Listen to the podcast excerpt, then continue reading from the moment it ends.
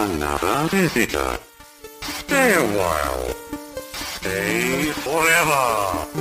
Ein Podcast über alte Spiele von zwei alten Männern. Stay Forever mit Gunnar Lott und Christian Schmidt.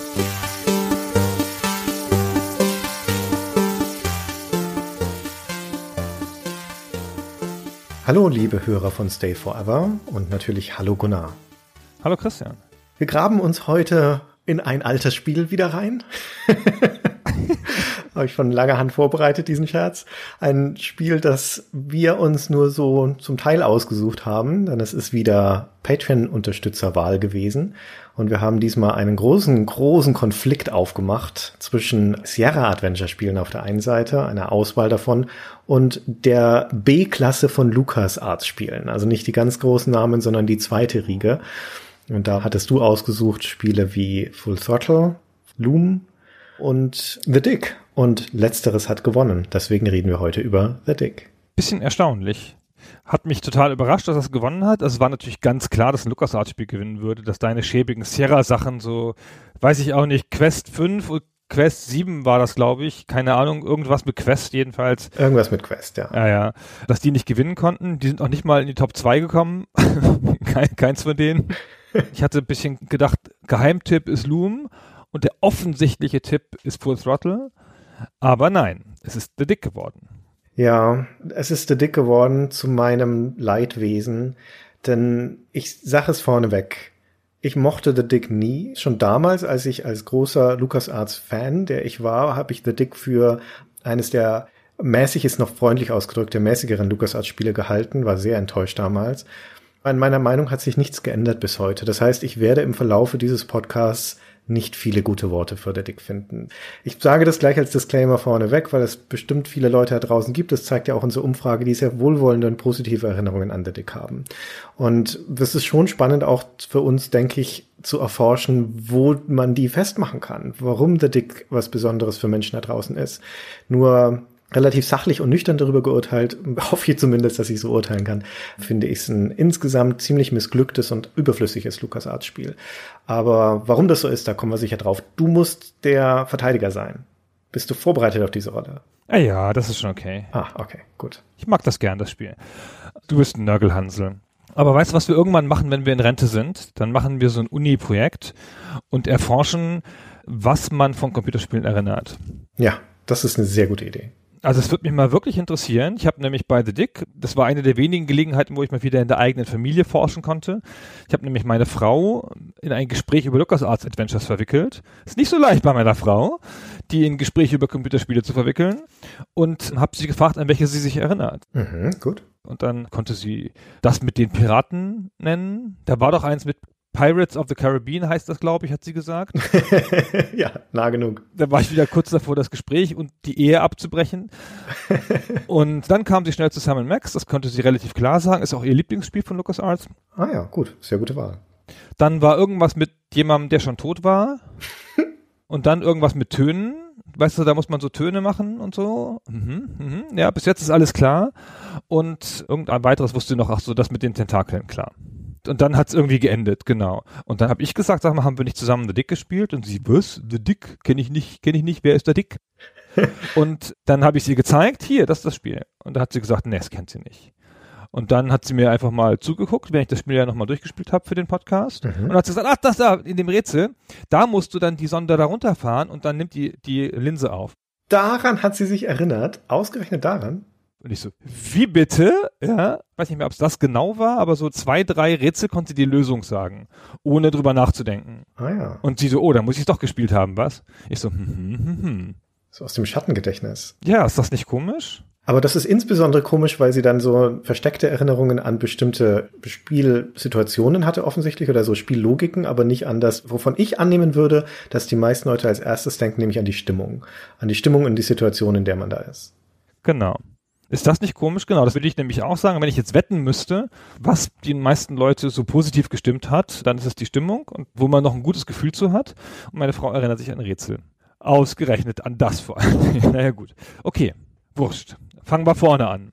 Also wir sprechen über The Dick. Und versuchen, so fair wie möglich zu dem Spiel zu sein. Ich möchte ein Vorgehen vorschlagen, Gunnar. Das Spiel hat, das sei schon mal vorweg gesagt, eine ganz relevante Entstehungsgeschichte. Und es ist wichtig, diese Entstehungsgeschichte zu kennen, um das Spiel beurteilen zu können. Aber ich würde die ganz gerne ans Ende setzen. Also ich würde vorschlagen, dass wir zuerst das Spiel beschreiben und vor allen Dingen auch beschreiben, was alles nicht so gelungen ist an dem Spiel, um dann in den Erklärungen überzugehen, die sich aus der Entstehungsgeschichte speist zu einem guten Teil. Mai, können wir gerne machen. Gut, okay, dann machen wir das so. Und verorten das Ding erstmal zeitlich. Wir reden über das Jahr 1995. Und 95 ist ein Jahr, in dem LucasArts so einen kleinen Bruch in seiner Adventure-Historie drin hat. Ein guter Teil der hervorragenden, sehr populären Adventures sind bis zum Jahr 1993 erschienen. In dem Jahr unter anderem Day of the Tentacle, über das wir schon gesprochen haben, und auch das von dir erwähnte Sam Max. Dann ist eine Pause. Im Jahr 1994 erscheint kein Adventure und dann kommen 1995 wieder zwei, nämlich zuerst Vollgas. Das Spiel, das du auch zur Auswahl gestellt hattest in unserer Umfrage. Das im April 1995 und im November dann The Dick. Und beide diese Spiele verändern Dinge in dem Rezept, nach dem LucasArts Adventures macht verändern es auf technischer Ebene, verändern es auf Interface-Ebene, verändern es auch ein bisschen auf erzählerischer Ebene. Und wir reden eben heute über das zweite, über The Dick und ja, versuchen mal daran herauszuarbeiten, was da verändert wurde und warum und ob es geglückt ist oder nicht. Genau, du hast schon gesagt, zeitgleich mit Vollgas erschienen, aber auch zeitgleich erschienen mit Phantasmagoria und mit The Beast Within. Also wir merken schon, das sind Zeiten, in denen das Adventure schon einen deutlich anderen Zug nimmt. Mhm. Das waren ja schon die Zeiten, wo wir interaktive Filme und derartige Sachen hatten, Experimente damit und die Einflüsse davon merkt man auch Vollgas und auch The Dick irgendwie schon an, denke ich mal. Die sind nämlich auch technisch anders. Ja, es ist schon Ära der CD genau. Sehr typisch sind das CD-Spiele, ja. Ja. Die nutzen die CD, um Animationen, um Grafiken und um Audio einzusetzen. Filmsequenzen, Zwischensequenzen, genau. Mhm. Wenn man mal kurz das Genre verlässt, dann ist das die Zeit, in der die Ego-Shooter gerade Dark Forces hervorgebracht haben, das großartige Star Wars-Spiel, genau. Und die Echtzeitstrategie steht gerade bei dem großartigen Warcraft 2. Mhm. Genau. So, 95. LucasArts. LucasArts hat sich bis dahin in erster Linie einen sehr, sehr guten Ruf erarbeitet mit kreativen, vielseitigen, aber vor allen Dingen lustigen Adventure-Spielen. Ein ganz großer Teil von den Spielen, vielleicht mit einer Ausnahme von Loom, waren amüsante Spiele, waren fast Comedy-Spiele auf jeden Fall freundlicher. Und 1995 erscheint dann, wie gesagt, Vollgas, das davon schon abweicht und noch viel stärker The Dick. Das ein in vielerlei Hinsicht viel ernsthafteres und erwachseneres, wenn man so möchte, aber auch ein filmhafteres Spiel ist, als es die anderen vorher waren oder zumindest sein möchte. Und die Ausgangssituation ist, dass in einem ungenannten Jahr in der nahen Zukunft, das kann nicht so weit weg sein, also von dem Jahr 1995 aus, ein Asteroid in der Umlaufbahn der Erde erscheint. Der Asteroid ist auf einem Kollisionskurs, droht also auf die Erde zu stürzen. Oder er ist nicht auf dem Kollisionskurs, er ist schon im Erdorbit, aber droht auf die Erde zu stürzen. Und deswegen wird eine bemannte Mission in einem Space Shuttle dort hochgeschickt mit fünf Astronauten und die haben die Aufgabe, zwei Sprengladungen an diesem Asteroiden anzubringen, um ihn in einen stabilen Orbit zu sprengen. Also nicht zu zerstören, sondern einfach nur ihm einen kleinen Schubs zu geben, sodass er eben nicht mehr auf die Erde zu stürzen droht. Und wir sehen im Intro die Entdeckung dieses Asteroidens und dann eine Pressekonferenz, in der das Astronautenteam unter der Führung eines schon im Ruhestand befindlichen und zurückgeholten Astronauten namens Boston Lowe, der der Anführer dieser Mission ist, dass die da interviewt werden und danach geht es ab in den Weltraum und wir steigen ein in den interaktiven Teil des Spiels, als das Shuttle sich öffnet und die drei von diesen fünf Astronauten nach draußen schweben, bereit also die Sprengladungen anzubringen. Ganz coole szenischer Auftakt, finde ich. Also sowohl diese Handlung ist sehr cool, das ist ja noch die Zeit bevor der Film Armageddon kam der irgendwie ein sehr ähnliches Setup hat, auch mit einem Meteorit, der auf die Erde zurast und auch mit einem Astronauten, der aus dem Ruhestand geholt wird. sehr irritierend, wo diese Doppelung herkommt. Mitten in den 90ern ist so eine Art Pro-Renten-Zeitalter, wo berentete Astronauten rausgeholt werden. Jedenfalls, sobald es in die Interaktionsebene geht, steigt das Spiel ein mit einer Szene, wo drei Astronauten vor dem Space Shuttle schweben in Raumanzügen. Das fand ich einen sehr coolen Anfang, mhm. weil er einem das gleich so ein Gefühl für den Ort vermittelt und weil es irgendwie ein ungewöhnlicher Anfang ist. Hatte ich so noch nicht gelenkt, solche Leute. Und die haben dann so Jetpacks auf, wie man das halt so macht um ein Raumschiff rum und können da auch so ein bisschen auf dem Bildschirm mit rumfahren. Was da jetzt allerdings interaktiv zu tun ist, ist halt Pillepalle am Anfang. Das ist ja nur das Intro sozusagen. Das ist ein erweitertes Intro, wenn man so möchte. Auch diese ganze Anfangsinteraktion zu Antilla rüber zu fliegen, dort die Sprengladung anzubringen, das spielerisch ist das tatsächlich nicht sonderlich relevant. Es geht in erster Linie darum, in dieser Szene die Situation noch mal ein bisschen auszuführen und vor allen Dingen die drei Protagonisten kennenzulernen. Denn auch wenn insgesamt fünf da hochfliegen, zwei bleiben im Raumschiff, im Space Shuttle und die drei, die aussteigen, sind die Protagonisten des Spiels. Und zwar sind das eben jener Boston Low, der der Kommandant von dieser Mission ist und ihm zur Seite gestellt ist Ludger Brink, der Wissenschaftsoffizier, wenn man so möchte, der so ein Geologe und Archäologe ist von seiner Ausbildung. Und dann noch Maggie Robbins, die Journalistin ist. Also heutzutage würde man sagen, embedded in dieser Mission. Aber tatsächlich ist sie gar nicht in ihrer Rolle als Journalistin da, sondern als normales Missionsmitglied, wie sie auch immer wieder betont. Die nennen sich untereinander auch im Spiel mit ihren Nachnamen und ich denke, so sollten wir es auch halten. Also das ist Lowe, der Anführer, Brink, der Wissenschaftler und Robbins, die Journalistin. Ach, das ist ja interessant. Also bist du der Meinung, dass sie da nicht wegen ihrer Rolle als Journalistin ist, sondern dass sie noch zufällig Journalistin ist? Nee. Nein, sie ist da schon in gewisser Weise wegen ihrer Rolle als Journalistin, weil das kommt so zwischen den Zeilen raus, sie nach der Rückkehr zur Erde natürlich über diese Mission berichten soll. Sie und das Spiel geben sich in den Dialogen durchaus Mühe, das klarzumachen sieht sie sich nicht als Journalistin. Und diese Anfangsdynamik in den Gesprächen, die da stattfinden, bevor man auf diesen Asteroiden rüberfliegt oder stattfinden können, drehen sich auch schwerpunktmäßig darum, dass der Low die ganze Zeit sie als Journalistin bezeichnet und na, machen sie sich schon Gedanken über die Story und ah, wie werden wir wohl rüberkommen in ihrem Artikel und sie immer sagt, hören Sie, Low, ich bin hier nicht als Journalistin, hören Sie doch auf jetzt mal damit. Verstehen Sie es doch endlich, ich bin ein Teammitglied und Ihnen unterstellt. Ja, und was das Spiel da möchte ist, schon mal so ein bisschen eine Reibung aufzubauen zwischen diesen beiden Personen, na, dem männlichen Hauptcharakter und dem weiblichen Hauptcharakter, die ja vielleicht noch ausgeführt werden kann später im Spiel. Und sie ist aber auf einer anderen Ebene Teil dieser Mission. Das wird später dann erst klar im Spiel, weil sie sehr sprachbegabt ist. Und das ist ihre Schlüsselqualifikation, die wir dann später auch brauchen werden. Ich habe parallel zum Wiederspielen des Spiels den Roman gelesen von Alan Dean Foster, der gleichzeitig rausgekommen ist auf Englisch und zumindest auch auf Deutsch und der bei manchen Editionen des Spiels, glaube ich, sogar in der Packung lag. Mhm. Und das ist einfach eine Nacherzählung des Spiels im Wesentlichen mit ein paar Extras. Zu den Extras kommen wir zwischenzeitlich mal. Ich streue das immer mal so ein. Es gibt zumindest mal einen ganz gravierenden Unterschied. Und das ist, dass die Robbins in dem Buch volle Kanne Journalistin ist. Die interviewt die die ganze Zeit beim Hochfliegen schon. Da spielen sie das voll aus. Also da geht es voll darum, so, dass sie Journalistin ist und dass sie da eigentlich nichts zu suchen hat. Und dann muss sie auch immer die Klappe halten, wenn die was Wissenschaftliches machen, weil sie davon nichts versteht. okay. Und sonst ist es halt ganz gleich. In jeder Handlung folgt es. Also teilweise folgt es in Dialogzeilen, das Buch. Und diesen Teil hat es aber komplett verändert. Also es ist ganz stark, sie ist Journalistin. Hm.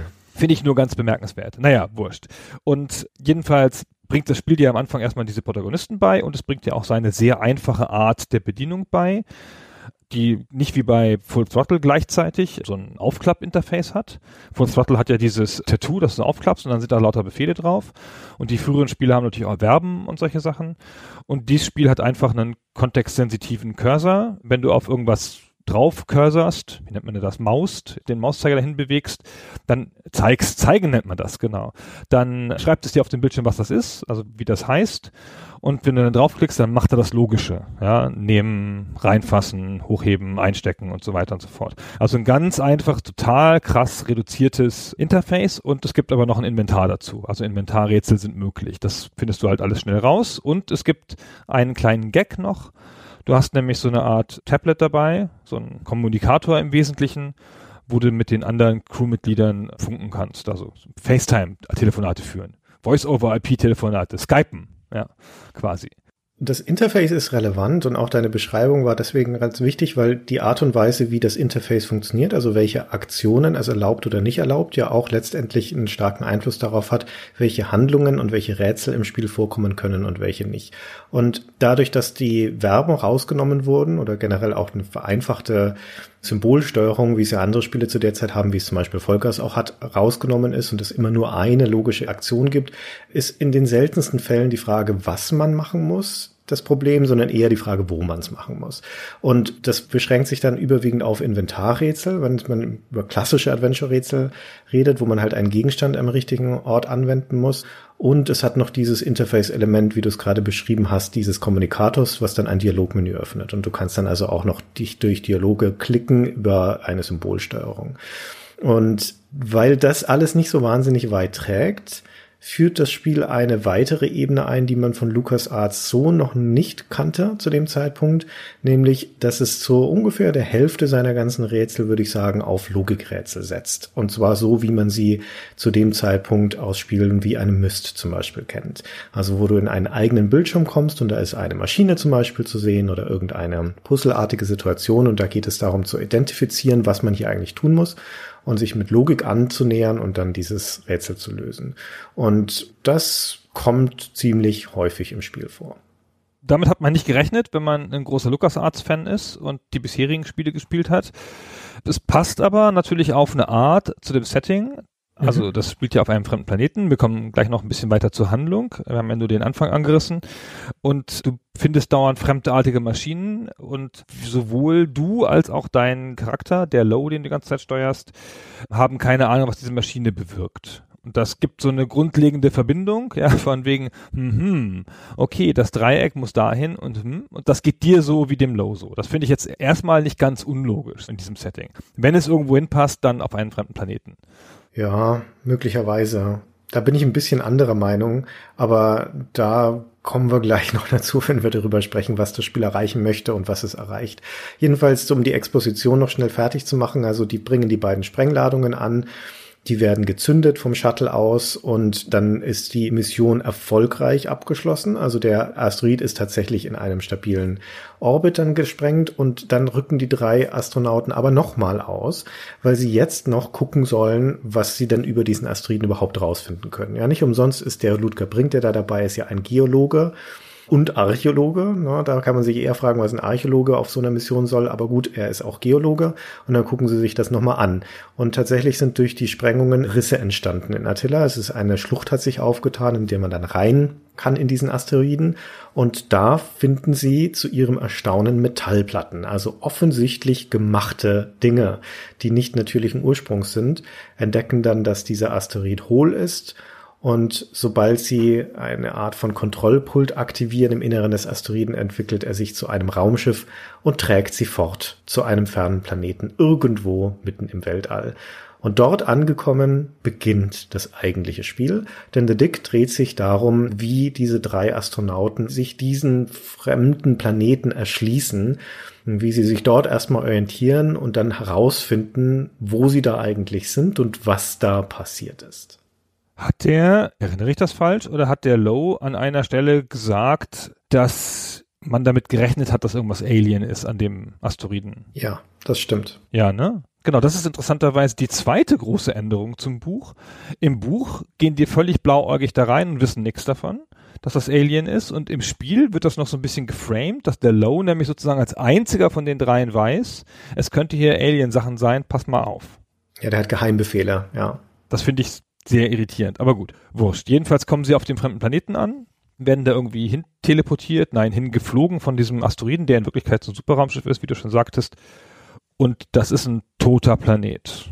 Ja, also da sind Ruinen, da sind tote Tiere, liegen darum, also Skelette. Im weitesten Sinne ist das so eine archäologische Mission.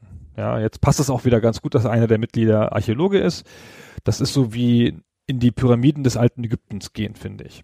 Das ist schon ein ganz zentraler Punkt, den du gerade nennst, wo du sagst, das ist eine archäologische Mission und man versteht das Spiel auch wesentlich besser, wenn man das durch diese Linse betrachtet, dass es eine Art von Ausgrabung ist, die hier stattfindet oder eine archäologische Mission. Und hey, das Spiel heißt The Dick. Und ich habe mir damals, als ich es gespielt habe, keine Gedanken darüber gemacht, was dieser Name bedeutet oder warum es so heißt. The Dick heißt die Ausgrabung. Ja, und warum ein Science-Fiction-Spiel, wo drei Astronauten auf einem fremden Planeten verschollen sind, warum das ausgerechnet was mit einer Ausgrabung zu tun haben soll, ist ja jetzt auch nicht unbedingt das naheliegendste. Ne? Aber der Name ist Programm. Tatsächlich geht es in vielerlei Hinsicht darum in dem Spiel. Auch wenn die jetzt selten was machen, was wirklich so ein wissenschaftliches, archäologisches Forschen wäre, im Sinne von, lass uns mal hier im Detail irgendwelche Artefakte ausbuddeln, zusammensetzen und versuchen zu verstehen, was die bedeuten, sondern das ist schon viel hemdsärmlicher, was da passiert. Aber es dreht sich doch relativ viel um dieses Nachforschen, um dieses Nachspüren von einer verschollenen Zivilisation, denn letztendlich ist es das, was da auf diesem Planeten auf sie wartet. Genau, und da haben sie jetzt drei sehr unterschiedliche Motivationen. Ja, der Low ist der Soldat, das ist der Jedermann quasi, ja, der ist so wie wir. Was mache ich hier? Oh Gott, ich will hier wieder weg. Was kann ich tun? Und der Brink, der zeigt zumindest oft sehr deutlich an verschiedenen Stellen so ein klares archäologisches Interesse. So, gehen Sie mal weg, Moment, das muss ich erstmal gucken, was ist das überhaupt? Und die Robbins verhält sich sehr komisch die ganze Zeit und steht so ein bisschen dazwischen am Anfang. Die geraten auch sofort in Streit, die beiden Männer, schon ganz früh im Spiel, als nämlich irgendwie klar wird, dass man da jetzt ausgeliefert ist auf dem fremden Planeten, sagt der Brink, der übrigens mit einem deutschen Akzent spricht im englischen Original, dass jetzt ja wohl eine archäologische Mission wäre, dass ja wohl er dann logischerweise der Chef wäre. Sehr gut. Wir können uns genau das mal anhören, weil das schon eine ganz hübsche Einstimmung ist, auch auf die Dynamik in diesem Team und weil wir hier alle drei von den Charakteren mal kurz mit ihrer Stimme kennenlernen. Wir hören in die deutsche Mission rein, weil The Dick eines von den Spielen ist, das sowohl im Englischen als auch im Deutschen sehr ordentlich vertont ist und im Deutschen auch prominente Sprecher hat, wie zum Beispiel, das werden hier hoffentlich einige der älteren Semester wieder erkennen, die Franziska Pigula, die Sprecherin von Scully aus Akte X. Wo gehen Sie hin, Lo? Ich wollte nach Wasser suchen. Oder einen Weg nach draußen. Ich finde, wir sollten zusammenbleiben. Fein, folgen Sie mir. Das ist keine Weltraummission mehr, Lo. Es ist eine archäologische Ausgrabung. Und für so etwas bin ich offensichtlich der Anführer. Fein. Sobald wir etwas ausgraben müssen, können Sie die Schaufel haben. In der Zwischenzeit ist es unser erstes Ziel zu überleben. Unser zweites Ziel ist es, nach Hause zu kommen. Wir müssen zusammenarbeiten. Und ich bin immer noch der Commander dieser Mission. Sie wissen nicht mehr darüber, wie man in einer außerirdischen Welt überlebt, als ich. Boston hat recht, Ludger. Er hat das nötige Überlebenstraining und wir brauchen einen Missionsleiter. Jetzt ist keine Zeit für unsinnige Machtkämpfe. In Ordnung. Das akzeptiere ich. Fürs Erste.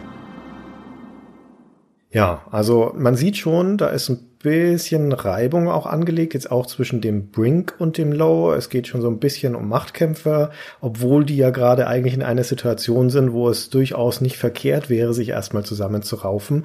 Aber eines der Motive, dass das Spiel gerne erforschen möchte oder das in seiner Story angelegt sein soll, ist, die Skepsis und das Misstrauen, das die Charaktere zueinander haben. Die sind sich nicht grün, das sind keine Freunde, die da zusammengelandet sind, sondern das ist eher ein Team, das nur notgedrungen in einer Situation gelandet ist, wo sie zusammenarbeiten müssten, aber ihre jeweiligen doch relativ starken Persönlichkeiten, die sie alle haben, das sind alles keine Waschlappen, dann auf ungünstige Art und Weise zusammentreffen. Das ist zumindest die Ambition. Ob und wie es dem Spiel gelingt, ist nochmal eine ganz andere Frage. Genau, so würde das Spiel sich gern sehen. Ja, vor dem Hintergrund einer faszinierenden fremden Welt, die sich langsam wie eine Zwiebel enthüllt, tragen diese drei Menschen ihre allzu menschlichen Konflikte untereinander aus und man sieht die Bruchlinien in einem Team. genau. Ja, und das allererste, was man als normaler Spieler denkt, mit so einem pragmatischen Spieleransatz, den man ja dann hat, ist, jetzt könnt ihr mal die Fresse halten alle. Worum geht's denn hier? Wir müssen hier überleben. Wieso könnt ihr euch denn jetzt schon gleich streiten? Was ist denn das für eine Scheiße? Ja, genau. Ja, ey, das hat mich so von Anfang an gestört, dass sie nicht zusammenhalten. ja, sehr gut. Ja, bitte, ihr müsst doch keine Freunde sein. Das verlangt doch auch niemand. Aber jetzt mal einfach mitmachen, ja? Was ist denn das? Wir sitzen doch alle in einem Boot, möchte man schreien. Und ich meine, wie kann man denn noch mehr in einem Boot sitzen, als wenn man gerade von Aliens entführt wurde und auf einem fremden Planeten ist? Du legst deinen Finger auf eines der zentralen Probleme des Spiels, das es mir sehr verleidet hat. Und normalerweise bist ja du derjenige von uns beiden, dem es wichtiger ist, dass das stimmig ist, dass das, was da erzählt wird, konsistent ist und dass man nicht rausgeworfen wird durch Unlogik. Aber bei einem erzählenden Spiel wie im Adventure ist das was, was mir durchaus auch wichtig ist. Und leider ist The Dick ein Spiel, das mich sehr, sehr oft rausgeworfen hat aus der Konstellation, weil ich mit großem Unverständnis Verständnis davor saß und dachte, was genau macht ihr denn jetzt da eigentlich und warum handelt ihr so und reagiert ihr so, wie ihr reagiert? Und es beginnt schon damit, schon in dieser Expositionsszene, wo diese drei Astronauten nach draußen schweben und ihren Auftrag haben, wir müssen die Welt retten, indem wir diesen Asteroiden stoppen. Und diese Dringlichkeit wird auch im Kontext zumindest ein bisschen klar gemacht. Und dann hast du diese dramatische Stimmung, die sich durch die Musik auch ergibt und die schweben im dunklen Weltall und es ist schon alles ein bisschen bedrohlich. Schon am Anfang ist die Stimmung echt ganz klasse und ganz gut greifbar. Und dann kann man, weil es aber in der Spielmechanik angelegt ist und weil es ja auch dazu dient, die Personen kennenzulernen, erstmal Gespräche führen. Ja, dann kannst du mit dem Low, den du als Protagonist durch das ganze Spiel hinweg steuerst, kannst du erstmal mit jedem einzelnen der vier anderen Crewmitglieder über deinen Kommunikator Gespräche führen, dich durch die Dialogbäume klicken. Minutenlang. Und die Gespräche, die da stattfinden, sind entweder absolut belanglos, wenn sie missionsspezifisch sind, sowas wie, ist die Ausrüstung klar? Ja, alles in Ordnung. Ja, wo, wo ich auch denke, okay, gut zu wissen, ja, das hätte man sich auch sparen können. Oder albern, ja, weil dann diese Kabeleien zum Beispiel zwischen der Robbins und dem Low da schon angelegt werden. Oder als Low kann man mit der Cora Miles, die die Ausrüstungsoffizierin ist, mit der kann man dann auch eine ganze Weile sprechen und die kandidiert als Senatorin unten auf der Erde. Und dann kann man als Low ihr sagen, dass man sie wählen würde und die antwortet mit einem schnippischen Sprüchchen.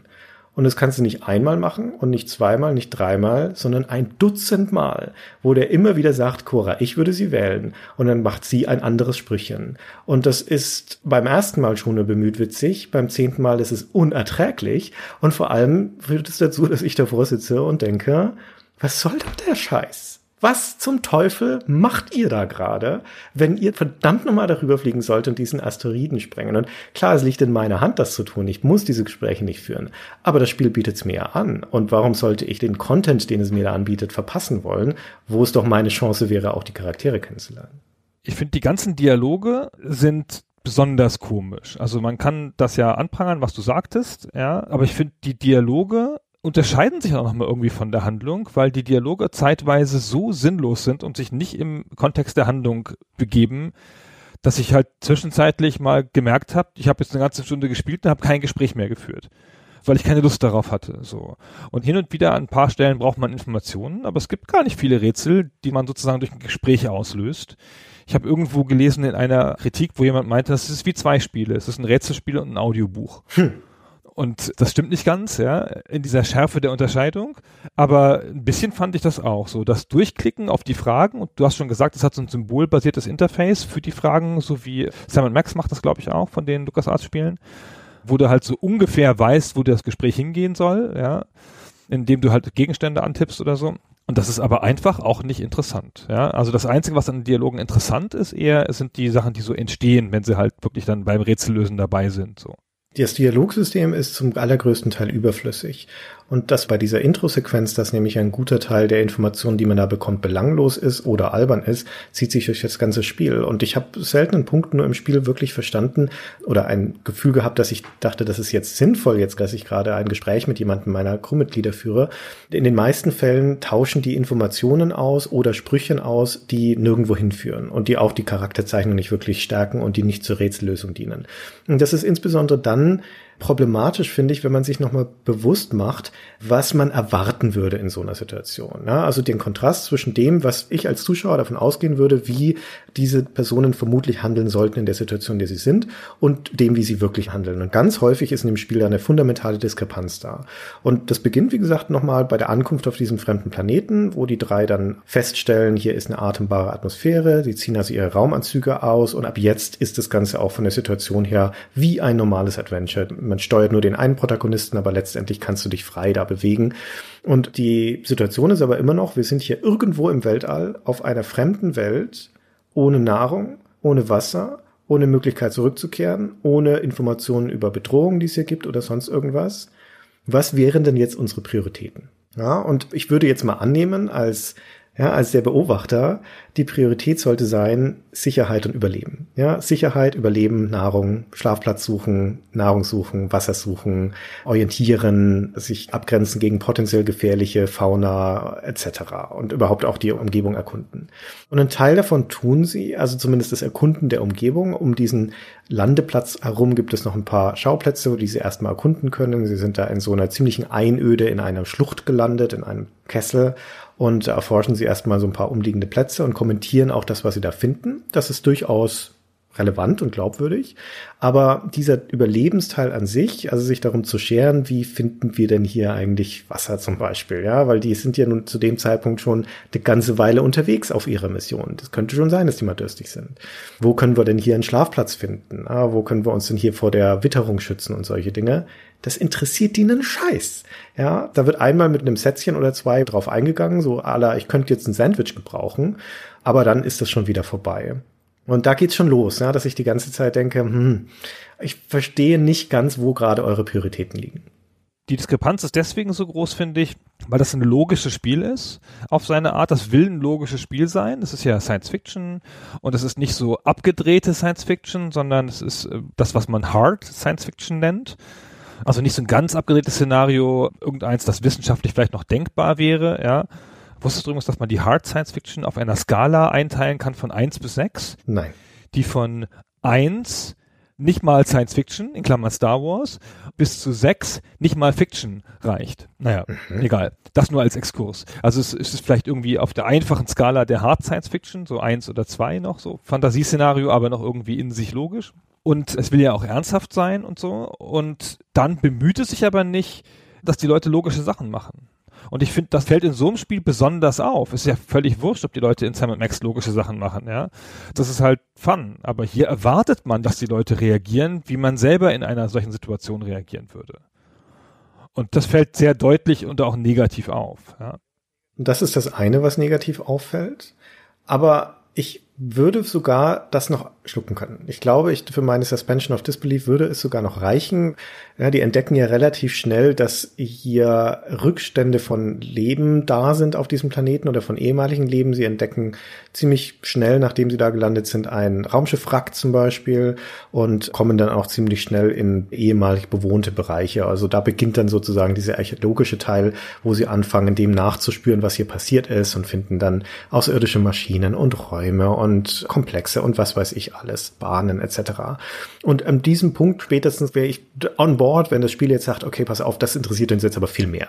Ja, diese Frage, was ist denn das eigentlich? Was ist das für eine Zivilisation? Was konnten die? Warum ist hier niemand? Ja, das ist ja diese Lost-Frage letztendlich. Wir sind hier gelandet, wo irgendwas Gemachtes ist, aber niemand ist mehr da. Was ist denn hier eigentlich passiert?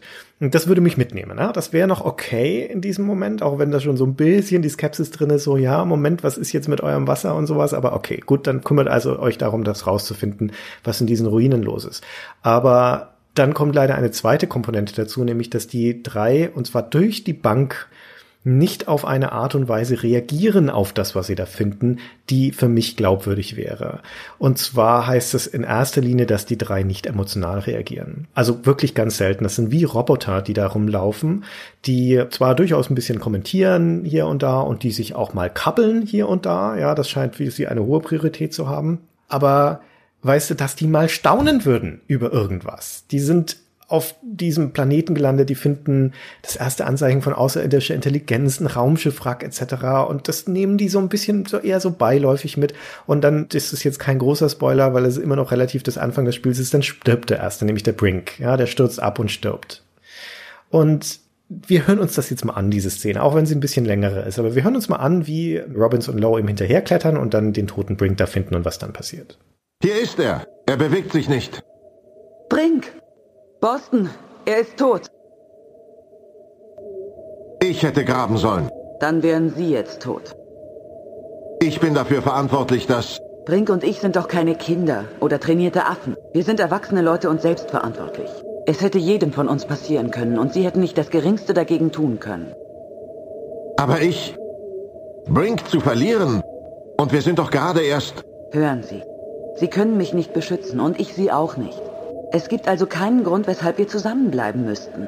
Unsere Chancen zur Erde zurückzukommen stehen besser, wenn wir uns hier getrennt umsehen. Die Idee, sich zu trennen, gefällt mir nicht. Warum? Weil es zusammen sicherer wäre? Dann fragen Sie mal Brink. Weil ich vielleicht manches, was ich sehe, ohne Ihre Hilfe nicht verstehen kann. Wenn Sie irgendetwas Interessantes finden, benutzen Sie den Kommunikator. Bis dann. Adios. Ciao. Sayonara. Goodbye. Maggie, es widerspricht jedem militärischen Grundsatz, dass sich ein Offizier von seiner Truppe trennt. Boston, das ist hier kein militärischer Einsatz. Und Sie haben keine Truppe. Es gibt nur Sie und mich. Und wir wissen genau dasselbe über unsere Situation, nämlich gar nichts. Nada. Null. Wenn wir plötzlich einer feindlichen Armee gegenüberstehen, dann können Sie Ihr Kommando wieder übernehmen. Bis dann. Adios. Ciao. Sayonara. Goodbye. Und bei so einem Benehmen wundern Sie sich, wenn Sie keiner mag. Ja, schon als Kind konnte ich schlecht mit anderen zusammenarbeiten. Das sagten zumindest die psychologischen Gutachten. So fühlt es sich also an zu versagen. Und ich habe das deswegen jetzt eingespielt, diese Szene, weil ich davor saß als Spieler und mich nicht mehr identifizieren konnte mit diesen beiden Personen und dem, was die da gerade machen. Denn auf der einen Seite kann ich nicht nachvollziehen, warum der Boston Low in diesem Fall jetzt auf einmal von solchen Selbstzweifeln erfasst wird. Der ausgebildete Soldat, ja, der Anführer dieser Mission, auf einmal über sich selbst redet und fast schon weinerlich und irrational wird, die Maggie nicht gehen lassen will, so auf kindische Art und Weise auf militärische Sachen besteht und rumfeilscht und pseudo-argumentiert und die Maggie ihn auf der anderen Seite kühl abkanzelt, ja, herablassend fast schon und dann ihre eigenen Wege zieht. Und man könnte noch sagen, okay, das sind halt kantige Charaktere, ja, die haben ihre Persönlichkeit mit ihren Mängeln, aber es passt nicht zur Situation. Da liegt ihr toter Teamkamerad rum, die haben gerade festgestellt, dass es hier gefährlich ist, ja, die sind nur noch zu zweit und sie führen diese Pseudo-Debatten, ob man sich jetzt trennen sollte oder nicht. Das ist absolut unangemessen. Es ist unempathisch. Es ist nicht gut geschrieben und nicht gut herausgearbeitet. Und es macht mir auch diesen Protagonist, den ich die ganze Zeit störe, nämlich diesen Boston Lowe, sehr unsympathisch.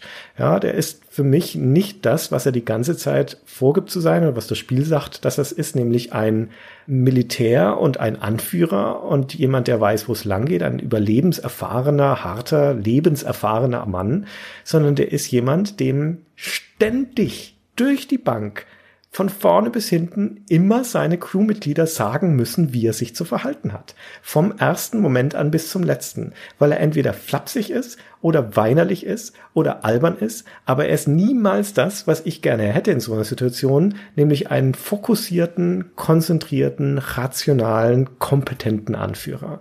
Und das macht es mir extrem schwierig, zu ihm Zugang zu finden. Den habe ich nicht, um ehrlich zu sein. Der ist mir wirklich egal. Weil er auch so als kompetent verkauft wird vom Spiel, ne? Ja. Er wird ja extra aus dem Ruhestand zurückgeholt, weil er der Mann ohne Nerven ist. Nur er kann diese schwierige Aufgabe lösen, dieses Team da anzuführen. Ja, und mei, das hätten wir jetzt auch noch gekonnt, ja. Also mich da vorführen lassen von den anderen. Auch das, um das nochmal ganz kurz auf das Buch zurückzukommen, das ist da ein bisschen besser gelöst. Da hat er auch seinen Selbstzweifel nach dem Tod von Brink und kriegt dann so eine Hoffnungslosigkeit kurzzeitig, sowas wie, okay, wir kommen hier nicht mehr weg, weißt du? Also wir sind ja auf einem fremden Planeten. Was ich noch logisch finde, ja, wo der halt irgendwie sagt, ja, es gibt wahrscheinlich gar keinen Weg zurück, was soll denn das? Und dann fühlt sich die Maggie so unter Druck, dass sie halt dann wütend wegrennt von ihm. Hm. Und das finde ich auch noch irgendwie logischer gemacht, also logischer gebaut, als wie im Spiel, wo sie das ja quasi noch begründet. Ja, sie so, jetzt besser, wir sind alle einzeln, ich bin mal weg. Wo du denkst, das kann doch nicht wahr sein, dass das gerade jemand gesagt hat. Ja, so ein Schwachsinn. Und dann kommt das noch so geil mit der Adventure-Logik.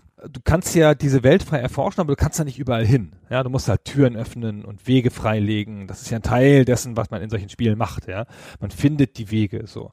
Und die läuft dann weg und ist weg. Du findest sie nicht mehr. Du kannst keinen Weg lang gehen, der zu ihr führen würde. Wo sind die hin? Was hatten die da gemacht? Das Luder. Ja, kann die zaubern oder was? Hinterher dann, als ich dann drei Türen geöffnet habe und mit der Untergrundbahn gefahren bin und mir Flügel abwachsen lassen, da finde ich sie. Ja, ich so, wo bist du denn hier? Wie kann denn das sein? Und die sind, ja, ja, ich bin da durch so einen, da ist so ein bisschen was nachgegeben und dann war da eine Höhle und dann sie hat sich hinter mir geschlossen. Ja, ach so. Oh, hab mich das geärgert, meine Herren. Naja, Mai. Das ist vollkommen wahr, ja. Da gibt's ja dann wieder einen Funkkontakt mit ihr, also über dieses Intercom. Du kannst ja auch in dem Moment, wo diese Cutscene vorbei ist und die Maggie weggegangen ist und der Low wieder alleine dasteht mit diesem letzten Satz, den wir gerade gehört haben, so fühlt es sich also an zu versagen. Ja, wo ich auch da stand und dachte, du Idiot, das ist jetzt deine Sorge, sich darum Gedanken zu machen, dass du hier gerade versagt hast, dann hör doch auf. Ja? dann hätte echt keine Lust mehr weiterzuspielen an der Stelle. Aber wurscht, dann habe ich das Intercom rausgezogen und die Maggie gleich wieder kontaktiert, weil ich dachte, jetzt schaust du mal, was passiert. Gibt dir diese Möglichkeit im Spiel. Und dann kannst du dich durch die ganzen Symbole klicken und dann quatscht Losey minutenlang weiter voll, dass man hätte zusammenbleiben sollen. Ja, in einem Dialog, Option nach der anderen, sagt dann, warum bist du weggegangen und wir müssen zusammenbleiben und das gehört sich so und so weiter, obwohl das Thema schon längst geklärt ist. Und der kommuniziert dann in so einer Mischung aus Unterstellungen. Ja, dann sagte ihr, mir hat Brinks Tod auch Angst gemacht. Und sie kontert ganz korrekt und kühl, mir nicht. Ja, das ist eigentlich ein schöner Moment, weil das den Low dann wieder so vorführt.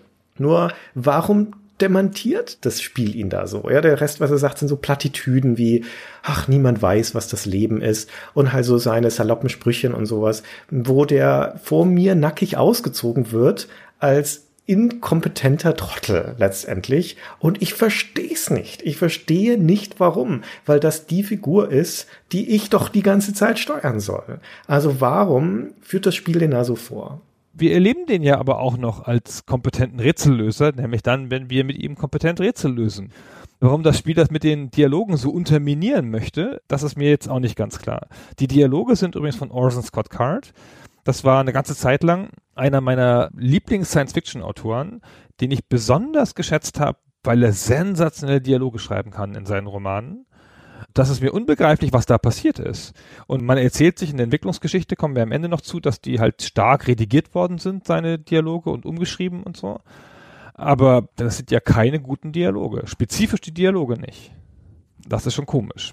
Ja, es ist ja der gleiche Orson Scott Card, bei dem wir schon in der Monkey Island Folge gesagt haben, von dem stammen ja die Beleidigungsduelle, die Sprüche. Und da waren wir ja auch schon nicht beeindruckt davon von dem, was er da geschrieben hat. Und ich bin jetzt auch in der Dick nicht beeindruckt davon, was er geschrieben hat. Möglicherweise ist es ihm zugute zu halten, dass es verändert wurde. Aber es würde mich ehrlich gesagt auch nicht wundern, wenn das noch ziemlich original wäre. Wie dem auch sei, es ist jedenfalls nicht gut gelöst. Nee, wie gesagt, und diese Diskrepanz, insbesondere wenn das Spiel die eigentlichen Dialoge im eigentlichen Spiel verlässt und in dieses Tablet geht und wo du da diese relativ belanglosen Dialoge führen kannst, die einfach nur so sind, da ist es besonders schwach, ja, und da hat es auch besonders keinen Sinn. Wie gesagt, fast wie ein Spiel im Spiel. Apropos Spiel im Spiel, wenn du dieses Tablet startest, kannst du Lunar Länder spielen. So ein Landespiel mit Schwerkraft und so, wie zu Atari VCS-Zeiten. Naja, ganz nett. Ich finde das Spiel aber trotzdem gut. Und mir ist auch nicht so ganz klar, wo das herkommt, weil ich finde die ganzen Sachen, die du sagst, auch doof. Ich finde aber irgendwie, dass das Spiel so eine grundlegende Faszination hat, weil ich das Thema mag und diese Abstraktion davon ganz hübsch finde, weil man die so selten hat. Ich finde, so viel von der Science Fiction, die man so sieht und erlebt, ist so Abenteuer Science Fiction, wo es halt viel Action ist und wo es halt Abenteuergeschichten sind, die auch in der Fantasy spielen könnten, so wie Star Wars oder sowas. Und diese außerirdische Archäologie als Thema, dieses sich bewegen durch diese Welten, die auch schön sind auf ihre Art, ja, wie sie gestaltet sind und so. Und das alles unterlegt mit dieser sphärischen Musik. Und die große Zeit des Spiels bist du dann doch allein. Und ich möchte fast sagen, zum Glück und dann rätselst du dich da so durch und guckst, dass du diese Sachen zum Funktionieren kriegst und das hat auch eine einigermaßen okaye Progression, weil es so eine Hubwelt hat, von der aus dann Wege freischaltet. Ich habe mich dann trotzdem in dem Spiel ganz wohl gefühlt. So. Hm. Ich würde prinzipiell sagen, dieser Gedanke, du bist in einem fremden Ort, an dem etwas passiert ist, das spannend ist, ist ja eigentlich ein unverwüstliches Szenario. Das ist ein Grundmysterium, das für sich genommen erstmal super spannend sein müsste. Fremde Welt, Ruinen, geheimnisvolle Maschinen, funktioniert noch alles, aber alles leer. Was war da los? Ja, und das könnte tendenziell auch die Stärke von The Dick sein. Nur dieses fast schon unverwüstliche Szenario verwüstet The Dick ganz schön, weil es halt jede Menge falsche Entscheidungen trifft, die diese Welt in großen Teilen dann wieder in die Belanglosigkeit treiben und mein Tun in dieser Welt auch die ganze Zeit so belanglos machen und so große Diskrepanzen aufbauen. Ich springe noch mal einmal kurz zurück zu einer Sache, die im Handbuch steht. Denn im Handbuch gibt es ein Vorwort von Jean Clark, von dem Producer des Spiels. Das beginnt mit dem ersten Satz, Hi, du kennst mich nicht, aber ich liebe dich. Ja, was an sich schon ein dubioser Einstieg ist und er meint, er liebt dich, weil du das Spiel gekauft hast. Und in diesem kurzen Vorwort geht er darauf ein, dass das Spiel zwei Jahre lang in der Entwicklung war mit seinem Team, mit einem Team, das an der Spitze aus 30 Personen bestand und sagt, ja, das ist eine Menge. Ja, und ich auch denkt, ja, gut, die Zeiten haben sich geändert. Und er sagt, das ist ein großes Spiel und er sagt dann, was ihnen wichtig war, beziehungsweise was er glaubt, dass in dem Spiel besonders gut gelungen ist. Einmal betont er die Wichtigkeit der Musik und der Sounds im Spiel, da müssen wir definitiv noch drauf kommen. Dann betont er, dass sie sehr viel Energie und Aufwand in realistische Animationen, handgezeichnete Animationen und Schattenwürfe und sowas gelegt hätten.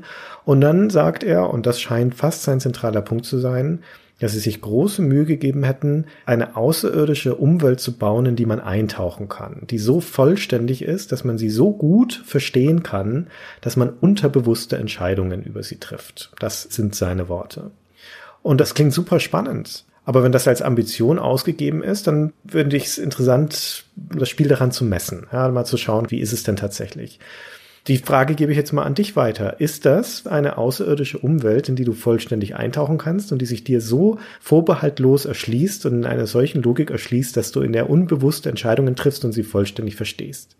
Wir Papierrollenspieler nennen das den hat der Dungeon ein Klo-Test das ist eine alte Herausforderung an Spielleiter, ja, dass man in den Dungeon nicht nur die Folterkammer und die Schatzkammer und den Wachraum und 40.000 Fallen einbaut, sondern dass man auch darauf achtet, dass die ganzen 100 Orks, die da drin wohnen, aufs Klo gehen können. Weil müssen sie ja, ja, und man braucht das halt, damit die Umgebung logisch ist. Und man sieht ja, wenn man sich durch Spiele bewegt, insbesondere bei 3D-Shootern und so, wir hatten das auch in dem Podcast über Duke Nukem mal angesprochen, dass sich Entwickler bemühen, die Gegenden, die Orte so aufzubauen, dass man sich da logisch drin bewegen kann, als wären sie richtige Räume, ja. Das Klo ist, äh, keine Ahnung, nah beim Ausgang und die Fenster führen dahin und die Türen führen dahin und ein Raum hat nicht sieben Türen, sondern nur vier oder solche Sachen so.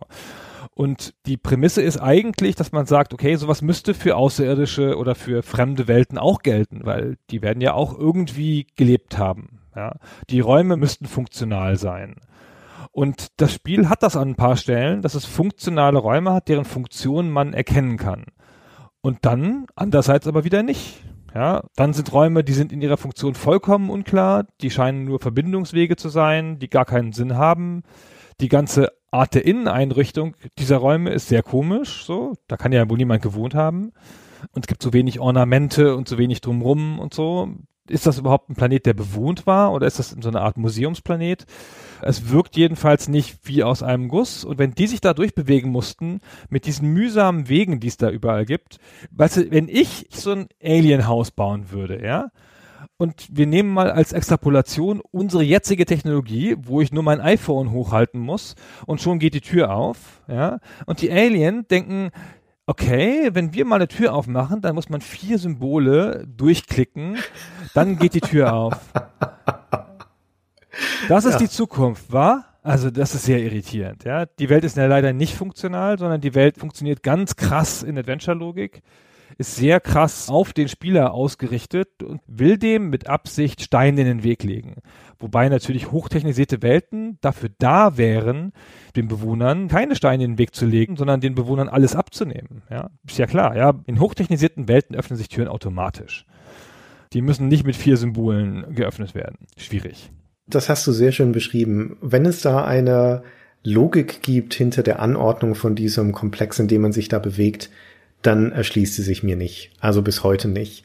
Und das, was man da für sich erkundet, wo man da sich sukzessive vorarbeitet, das ist noch nicht mal sonderlich spektakuläre außerirdische Architektur. Also es ist nicht so, dass man da sich Dinge erarbeiten und erschließen würde und entdecken würde, ja, sondern es sind in einem ganz großen Teil sehr hübsche, sehr, sehr schöne aber vollkommen belanglose und leere Panoramen und Szenarien. Also vieles so Klippen, wo Treppen hochführen und Küstenstreifen. Also die Orientierung erschließt sich sukzessive, wenn man es spielt. Letztendlich sind es fünf Inseln, die in einer Art Fünfeck inmitten eines großen Meeres sind. Da ist auch sonst nichts, also zumindest nichts, was wir sehen würden.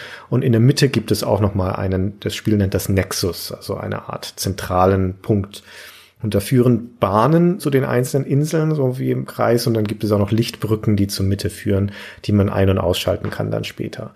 Schon allein von dem Transport ist das sehr seltsam. Und die einzelnen Inseln sind zwar benannt, Woher die die Namen wissen im Spiel, keine Ahnung, aber die haben dann so Namen wie die Museumsinsel, die Gruftinsel, die Planetariumsinsel, was ja an sich schon sehr, sehr spezifische Begriffe sind.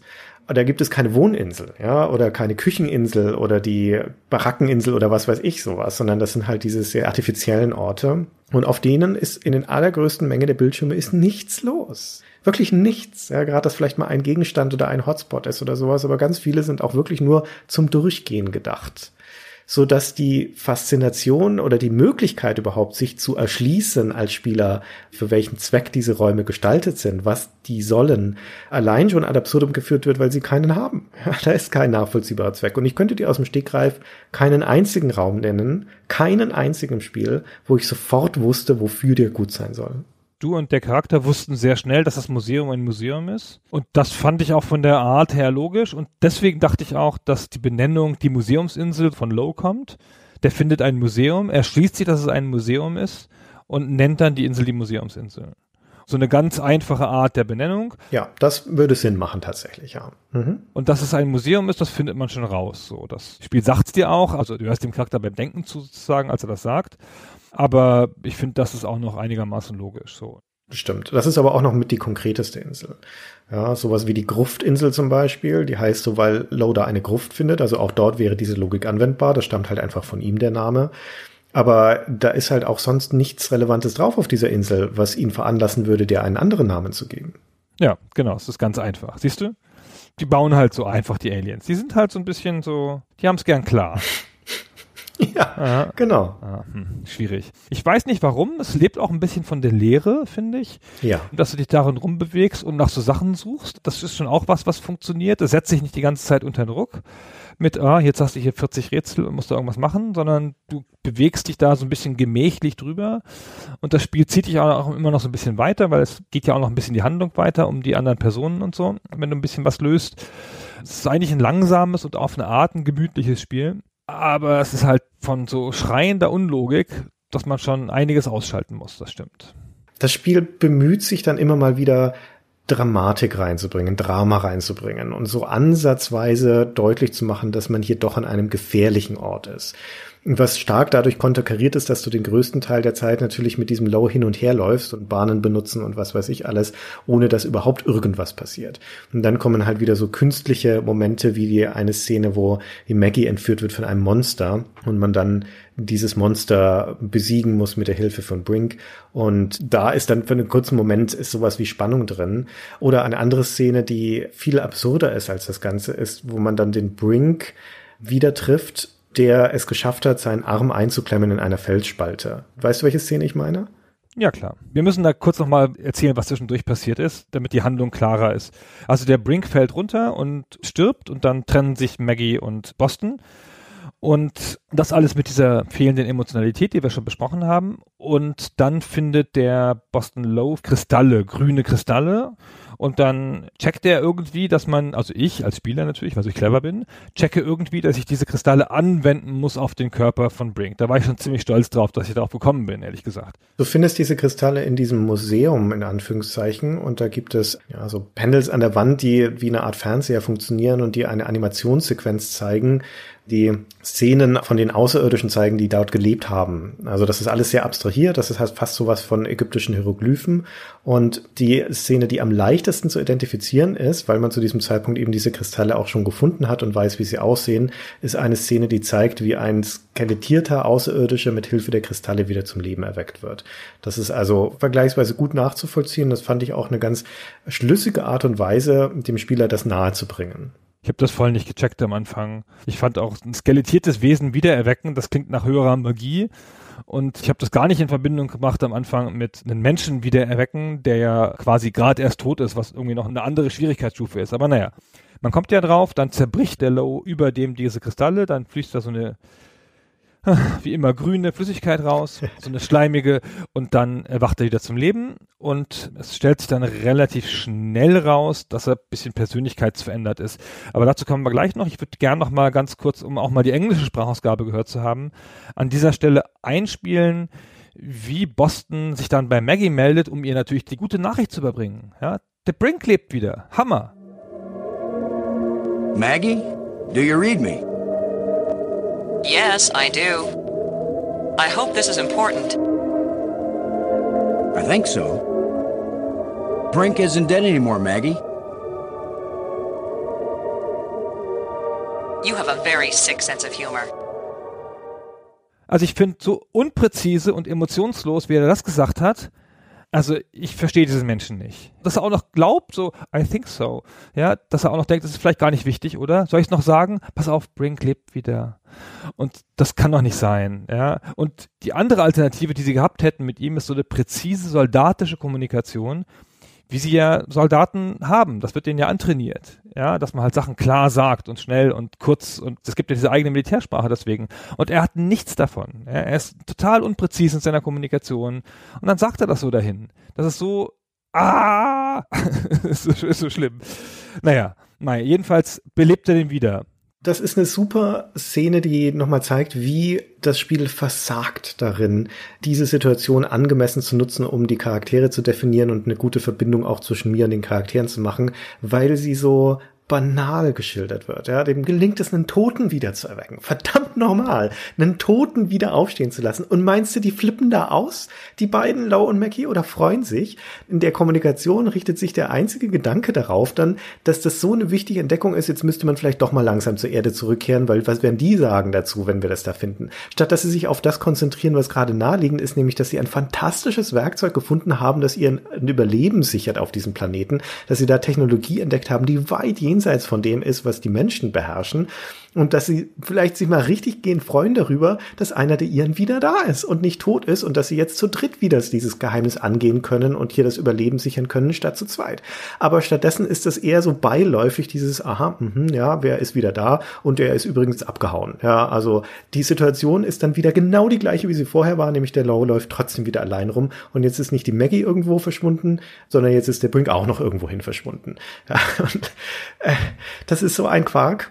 Ja, wobei das stimmt nicht ganz. Man geht mit dem Brink tatsächlich noch mit ihm gemeinsam wieder durch die Ruinen, so lange bis man mit ihm gemeinsam ein Lager findet von diesen Kristallen, also einen ganzen großen Vorrat davon. Und danach verschwindet er dann. Und das Spiel nutzt diesen Passage, wo man gemeinsam unterwegs ist, und zumindest da gelingt es ihm ganz gut deutlich zu machen, dass etwas nicht stimmt mit dem Brink, ja, dass der auf einmal so Abhängigkeitssymptome zeigt, dass er stark darauf fokussiert ist, mehr von diesen Kristallen zu bekommen. Das ist seine, seine primäre Aufgabe. Er fühlt sich total toll durch diese Kristalle, der fühlt sich besser als jemals zuvor und er will mehr davon haben und wird dadurch auch schon ein bisschen aggressiver, als er das vorher schon ist, so dass die Tatsache, dass er dann auf einmal verschwindet, einerseits ich ein bisschen schade fand, weil es dem Spiel die Möglichkeit nimmt, dass diese Dynamik zwischen den beiden und dieser Konflikt zwischen diesen beiden stärker ausgebaut werden kann. Ja, diese unheilige Allianz, die sie da schmieden, dass Low ihn möglicherweise brauchen könnte, den Brink, obwohl er gleichzeitig aber auch gefährlich wird. Aber dadurch, dass er verschwindet, wird er zu so einer Art Damoklesschwert. Ja, der verschwindet im Zeitpunkt, wo du denkst, oh oh, der könnte potenziell noch ein Problem werden für uns später. Und dann ist er auf einmal weg und du weißt nicht mehr, wann du ihn wiederfindest und wann er tatsächlich zum Problem wird. Das kann aber auch ganz reizvoll sein. Also an sich fand ich das erstmal ganz cool, dass der Brink so leicht persönlichkeitsverändert ist. Aber die Art und Weise, wie, wie gesagt, der Low drauf reagiert und die Maggie Robbins drauf reagiert, ist nicht nachvollziehbar, ja, und macht es mir so schwer, mich zu identifizieren mit denen. Ich bin ja nun kein Drehbuchschreiber, ja, aber wenn ich die Aufgabe hätte, eine Figur zu schreiben, die durch den Abusus von außerirdischen Kristallen abhängig wird und sich dadurch wesensverändert, dann würde ich eine nette Figur schreiben. Hm. Und die dann immer unnetter wird und schräger und komischer. Was ich nicht tun würde, ist eine schroffe Figur, die noch minimal vier Prozent schroffer wird. ja, und dann, boah, der ist voll wesensverändert. Der hat mich voll arrogant auflaufen lassen boah, ey, jetzt hat er gesagt, ich verstehe gar nichts davon. Er ist der viel bessere Wissenschaftler und ich bin nur so ein doofer Soldat. Da bin ich nicht sicher, ob er das unter dem Einfluss der Kristalle gesagt hat oder einfach so. Ja, weil das Spiel ihn auch gleich aufbaut als den unsympathischen, kalten, super intellektuellen Deutschen. Ja. Ja, also diese Chance so zu vergeben, der Figur eine wirkliche Veränderung nahezulegen, nee, er ist einfach ein bisschen der fiese Typ und natürlich ist er der fiese Typ, der muss diese Drogensache machen und der haut dann halt ab und man trifft ihn wieder und er wird immer schlimmer verändert. Naja, wie wir drauf kamen auf den Brink war, dass man ihn später findet, wie er seinen Arm in eine Felsspalte eingeklemmt hat. Da muss ich immer so an diese Szene denken aus den Tierfilmen. Weißt du, wie man diese kleinen Affen fängt? Da tut man so Nüsse in so ein Loch und der Affe greift dann da rein, umgreift die Nüsse mit seiner Faust, macht eine Faust, kann die Faust nicht mehr rausziehen. und dann ist er gefangen, weil der lässt die Nüsse nicht los. Ja, und dann kann man da hingehen und ihn fangen. So, so blöd sind Affen. Und daran muss ich denken, weil der Drink hat einen Kristall greifen wollen, aus so einer Felsspalte total clever, der Herr Geologe, ne? Und dann hat sich irgendwie die Felsspalte magisch geschlossen. Und jetzt steht er da mit seiner Faust. Ich könnte schwören, wenn er den Kristall loslassen würde, aber ja. Und jetzt kann er da nicht mehr raus. Auf die Szene hast du angespielt, oder? Ja, genau, auf die Szene habe ich angespielt und die ist in ihrer Ausgangskonstellation schon ein bisschen zweifelhaft, weil der Brink ist damit rechtfertigt, dass er diesen Kristall unbedingt wieder haben musste. Und das findet aber zu einem Zeitpunkt statt, wo dieses Lager, das ich vorhin erzählt habe, also wo massenhaft Kristalle in einem riesigen Bottich liegen, offen zugänglich ist und da immer noch die ganzen Kristalle drin liegen. Also wenn es ihm so wichtig ist, Kristalle zu bekommen, soll er halt darüber gehen und sich da die holen. Also fand ich an sich schon ein bisschen weit hergeholt, dass er jetzt, aber gut, vielleicht ist er einfach in dem Moment so instinktgetrieben und schon so weit verblendet, dass er einfach da reflexartig reingegriffen hat, um dieses Ding zu holen. Gut, aber dann steckt er da drin. Äh, Lowe und die Maggie Robbins finden ihn und dann sagt er ihnen relativ eindeutig und relativ schnell, ich bekomme meinen Arm dann nicht mehr raus. Sie müssen ihn abtrennen, Lowe. Und genau darauf läuft es auch hinaus. Was man dann machen muss, ist einen Kieferknochen von einem Außerirdischen zu finden mit scharfen Zähnen und den Arm von Brink abzusägen. Und das ist eine Szene, die ist mit Abstand das drastischste. Also es wird nicht gezeigt im Detail, was da passiert. Da blendet die Kamera dann so weg sozusagen, aber man hört ihn schreien und es wird angedeutet. Und wozu man da gezwungen wird, ist mit Abstand das drastischste und grausigste, was zu diesem Zeitpunkt in dem Spiel passiert ist. Und ich verstehe nicht, wofür diese Szene gut ist. Warum dieser sehr krasse Sprung in der Drastik da notwendig ist, weil das kommt aus heiterem Himmel, das gibt keine vorherige Zuspitzung. Der Planet an sich oder auch die Situation, in der man sich befinden, sind nicht per se bedrohlich. Ja, das Schlimmste ist schon dieses Monster, das da einmal diese Maggie entführt. Aber selbst da ist es eigentlich nie so, dass man wirklich Angst um ihr Leben hat. Und ansonsten findet man da eigentlich kaum irgendwas, was akut lebensbedrohlich wäre. Keine wilden Tiere, keine einstürzenden Dinge oder was weiß ich alles. Und dann auf einmal eine Situation, in der man einen Arm amputieren muss. Und der Low das dann auch anstandslos macht, obwohl ihm eigentlich klar sein müsste, wenn er so ein hochrangiger Militär ist und so ein überlebenstrainierter Typ ist, dass der Brink dann entweder an diesem Moment verbluten oder an Wundbrand sterben muss, weil sie nämlich nichts zum Versorgen der Wunde da haben. Das interessiert den Lau aber offensichtlich nicht und das Spiel löst es dann dadurch, dass sich der Brink selbst dann den Lebenskristall auf die Wunde presst und dadurch die Wunde heilt. Aber das kann der Lau nicht wissen, ja. Er erwähnt es vorher auch nicht. Er kann auch nicht wissen, dass die Lebenskristalle so eine Wirkung haben. Er muss eigentlich in diesem Moment davon ausgehen, dass das, was er da tut, das Ende von Brink sein wird. Und das, das ist, macht alles keinen Sinn. Nee, das täte man nicht. Also da würde man auch noch warten und noch eine andere Lösung finden und nochmal rumgehen und gucken, ob man die Spalte nicht aufsprengen kann mit irgendwas. Ja, oder man würde den Arm abbinden zumindest vorher oder was weiß ich, aber nee, macht er hier alles nicht. Aber was ich noch viel schöner finde, ist, dass das drei Leute sind und einer davon ist ein Geologe und der Geologe bringt sich zweimal in echt große Not aus Doofheit durch die Umgebung. Ja, stimmt. ja, die Journalistin, ja, die halt gar kein Talent dafür hat, die halt sprachbegabt ist und sonst nichts, die kommt da völlig klar, fällt nicht mal hin. Ja, und bricht sich einen Fingernagel und so, aber der Geologe kommt erst in einem Loch um und greift dann in das nächste Loch rein. Ach, mühsam mühsam, mühsam. Also ich glaube, das war nur, um Drama zu haben. Oder ein Artefakt aus einer früheren Version, wo man noch einen anderen Ansatz hatte. Dazu kommen wir am Ende noch ein bisschen, genau. Das ist ein guter Punkt, ja. Das könnte tatsächlich sein, ja. Ich möchte an dieser Stelle über die Grafik reden, weil wir haben es ja schon ein bisschen angefangen mit den Hintergründen und so. Das Spiel hat, und das ist ziemlich irritierend, drei Looks einfach drei unterschiedliche Arten, sich selber zu zeigen. Und das eine ist eine schöne, im Jahr 1995 schon leicht grobe und veraltete Pixelgrafik mit animierten Pixelfiguren, wie man sie von LucasArts kennt, Pixelhintergründen, Gegenständen, die rumliegen, alles ganz hübsch, ganz schlüssig in sich und so. Dann gibt es Zwischensequenzen mit Comics, gezeichnete Zwischensequenzen, die im Zeichentrickstil sind. Und dann gibt es so eine abstrakte Renderebene.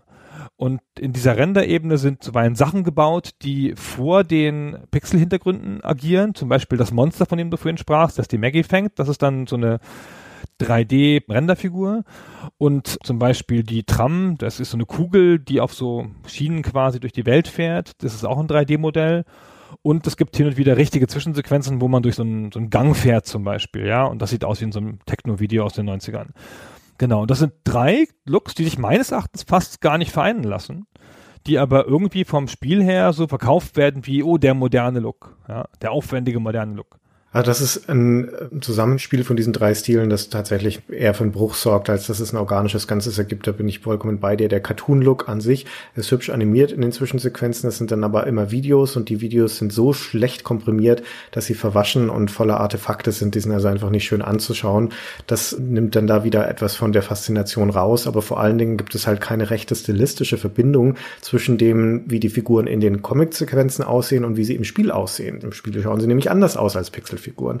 Und das sorgt dann immer für eine gewisse Diskrepanz und dann hast du halt noch diese Rendergeschichten. Das Zentrale sind eigentlich fast diese Filmsequenzen, wo diese Tramkugeln durch unterirdische Tunnel unter Wasser fahren. Und das könnte aus Myst sein. Ja, es könnte eins zu eins aus Myst sein. Da gibt es mehrere davon, zu jeder von den fünf Inseln eine eigene Animation, die sich aber nicht groß unterscheiden und damit haben sie Platz auf der CD belegt. Warum? Ohne große Not. Es trägt nicht viel zur Stimmung bei, es trägt nichts zur Charakterisierung der Welt bei, weil es unter Wasser stattfindet und man ist sonst nie unter Wasser. Also, es ist alles ein bisschen zweifelhaft und es ist also ein stilistischer deutlicher Bruch. Auf der Ebene der Pixelgrafik allerdings ist das Spiel durchaus stimmungsvoll. Also wir haben ja ganz am Anfang schon gesagt, dass eines der zentralen Dinge, warum man sich positiv an das Spiel erinnern kann, unserer Meinung nach die Stimmung ist.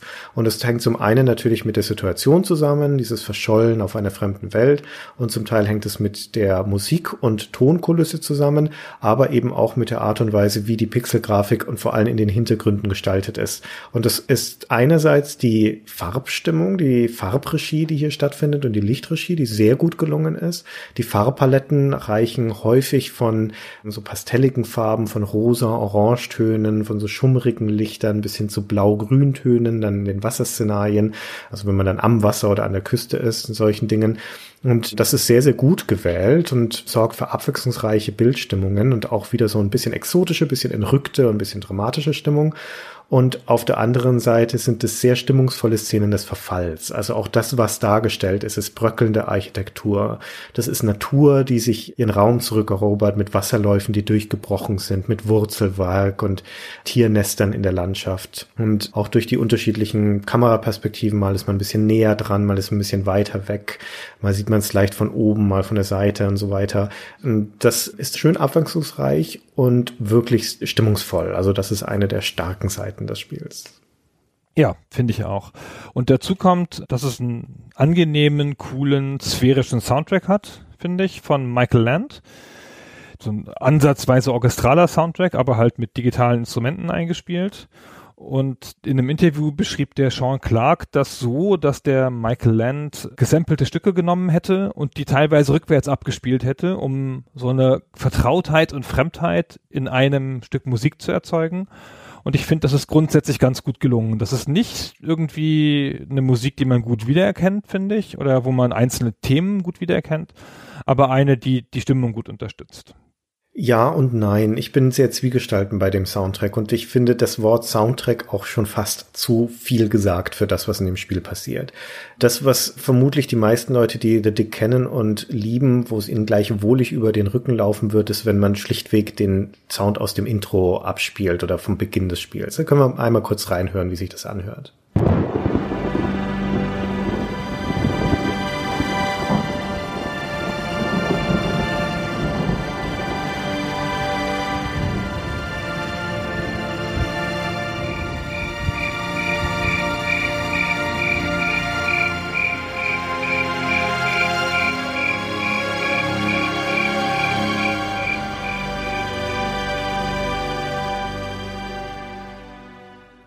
Und das setzt natürlich schon einen gewissen Ton. Ja? Das setzt tatsächlich schon diesen Ton von Weite, von leichter Dramatik, von möglicherweise auch ein bisschen Bedrohlichkeit, dieses sehr sphärische, das da stattfindet. Das ist ja keine Melodie in diesem Sinne, sondern das sind eher so Akkorde, die ineinander übergehen. Und das ist alles, was das Spiel macht. Ja, mehr passiert nicht auf der Ebene der Musik. Und es wird später im Spiel auch häufig ja eher für Akzente genutzt. Das spielt am Anfang, wenn du neue Szenen entdeckst oder Situationen und wird dann wieder ausgefadet. Und dann geht es auf die Ebene eher von Umgebungsgeräuschen. Fast jeder Raum hat so seine eigene Soundkulisse, seine Signaturkulisse. Und auch die gehen dynamisch ineinander über. Und das gelingt dem Spiel viel, viel besser, finde ich. Das ist viel besser und stimmungsvoller als der eigentliche Soundtrack. Ich spiele hier mal ein Beispiel ein, das ist vom Anfang, wenn man an dem Planeten angekommen ist und dann in diesem Tal, das ich beschrieben habe, in diesem Talkessel, so an die ersten Orte geht. Und das ist so eine winddurchpfiffene Ebene, da ist also ständig dieses Windheulen zu hören und es variiert aber subtil, je nachdem an welchen Ort man geht. Und das kann man hier sehr schön raushören, denke ich. Da hören wir mal rein.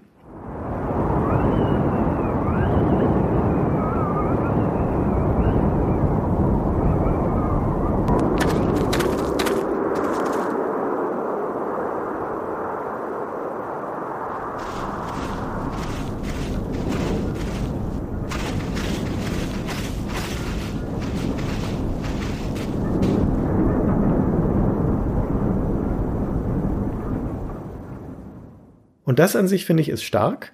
Aber das wird dann auch wieder leider konterkariert und sabotiert dadurch, dass an manchen Orten das Spiel sehr kurze Loops benutzt für diese Hintergrundgeräusche, die sich ständig wiederholen wie ein Leierkasten und einem wahnsinnig schnell auf die Nerven geht. Und auch hier nochmal ein Beispiel, das ist aus dem Reaktor in dem Nexus.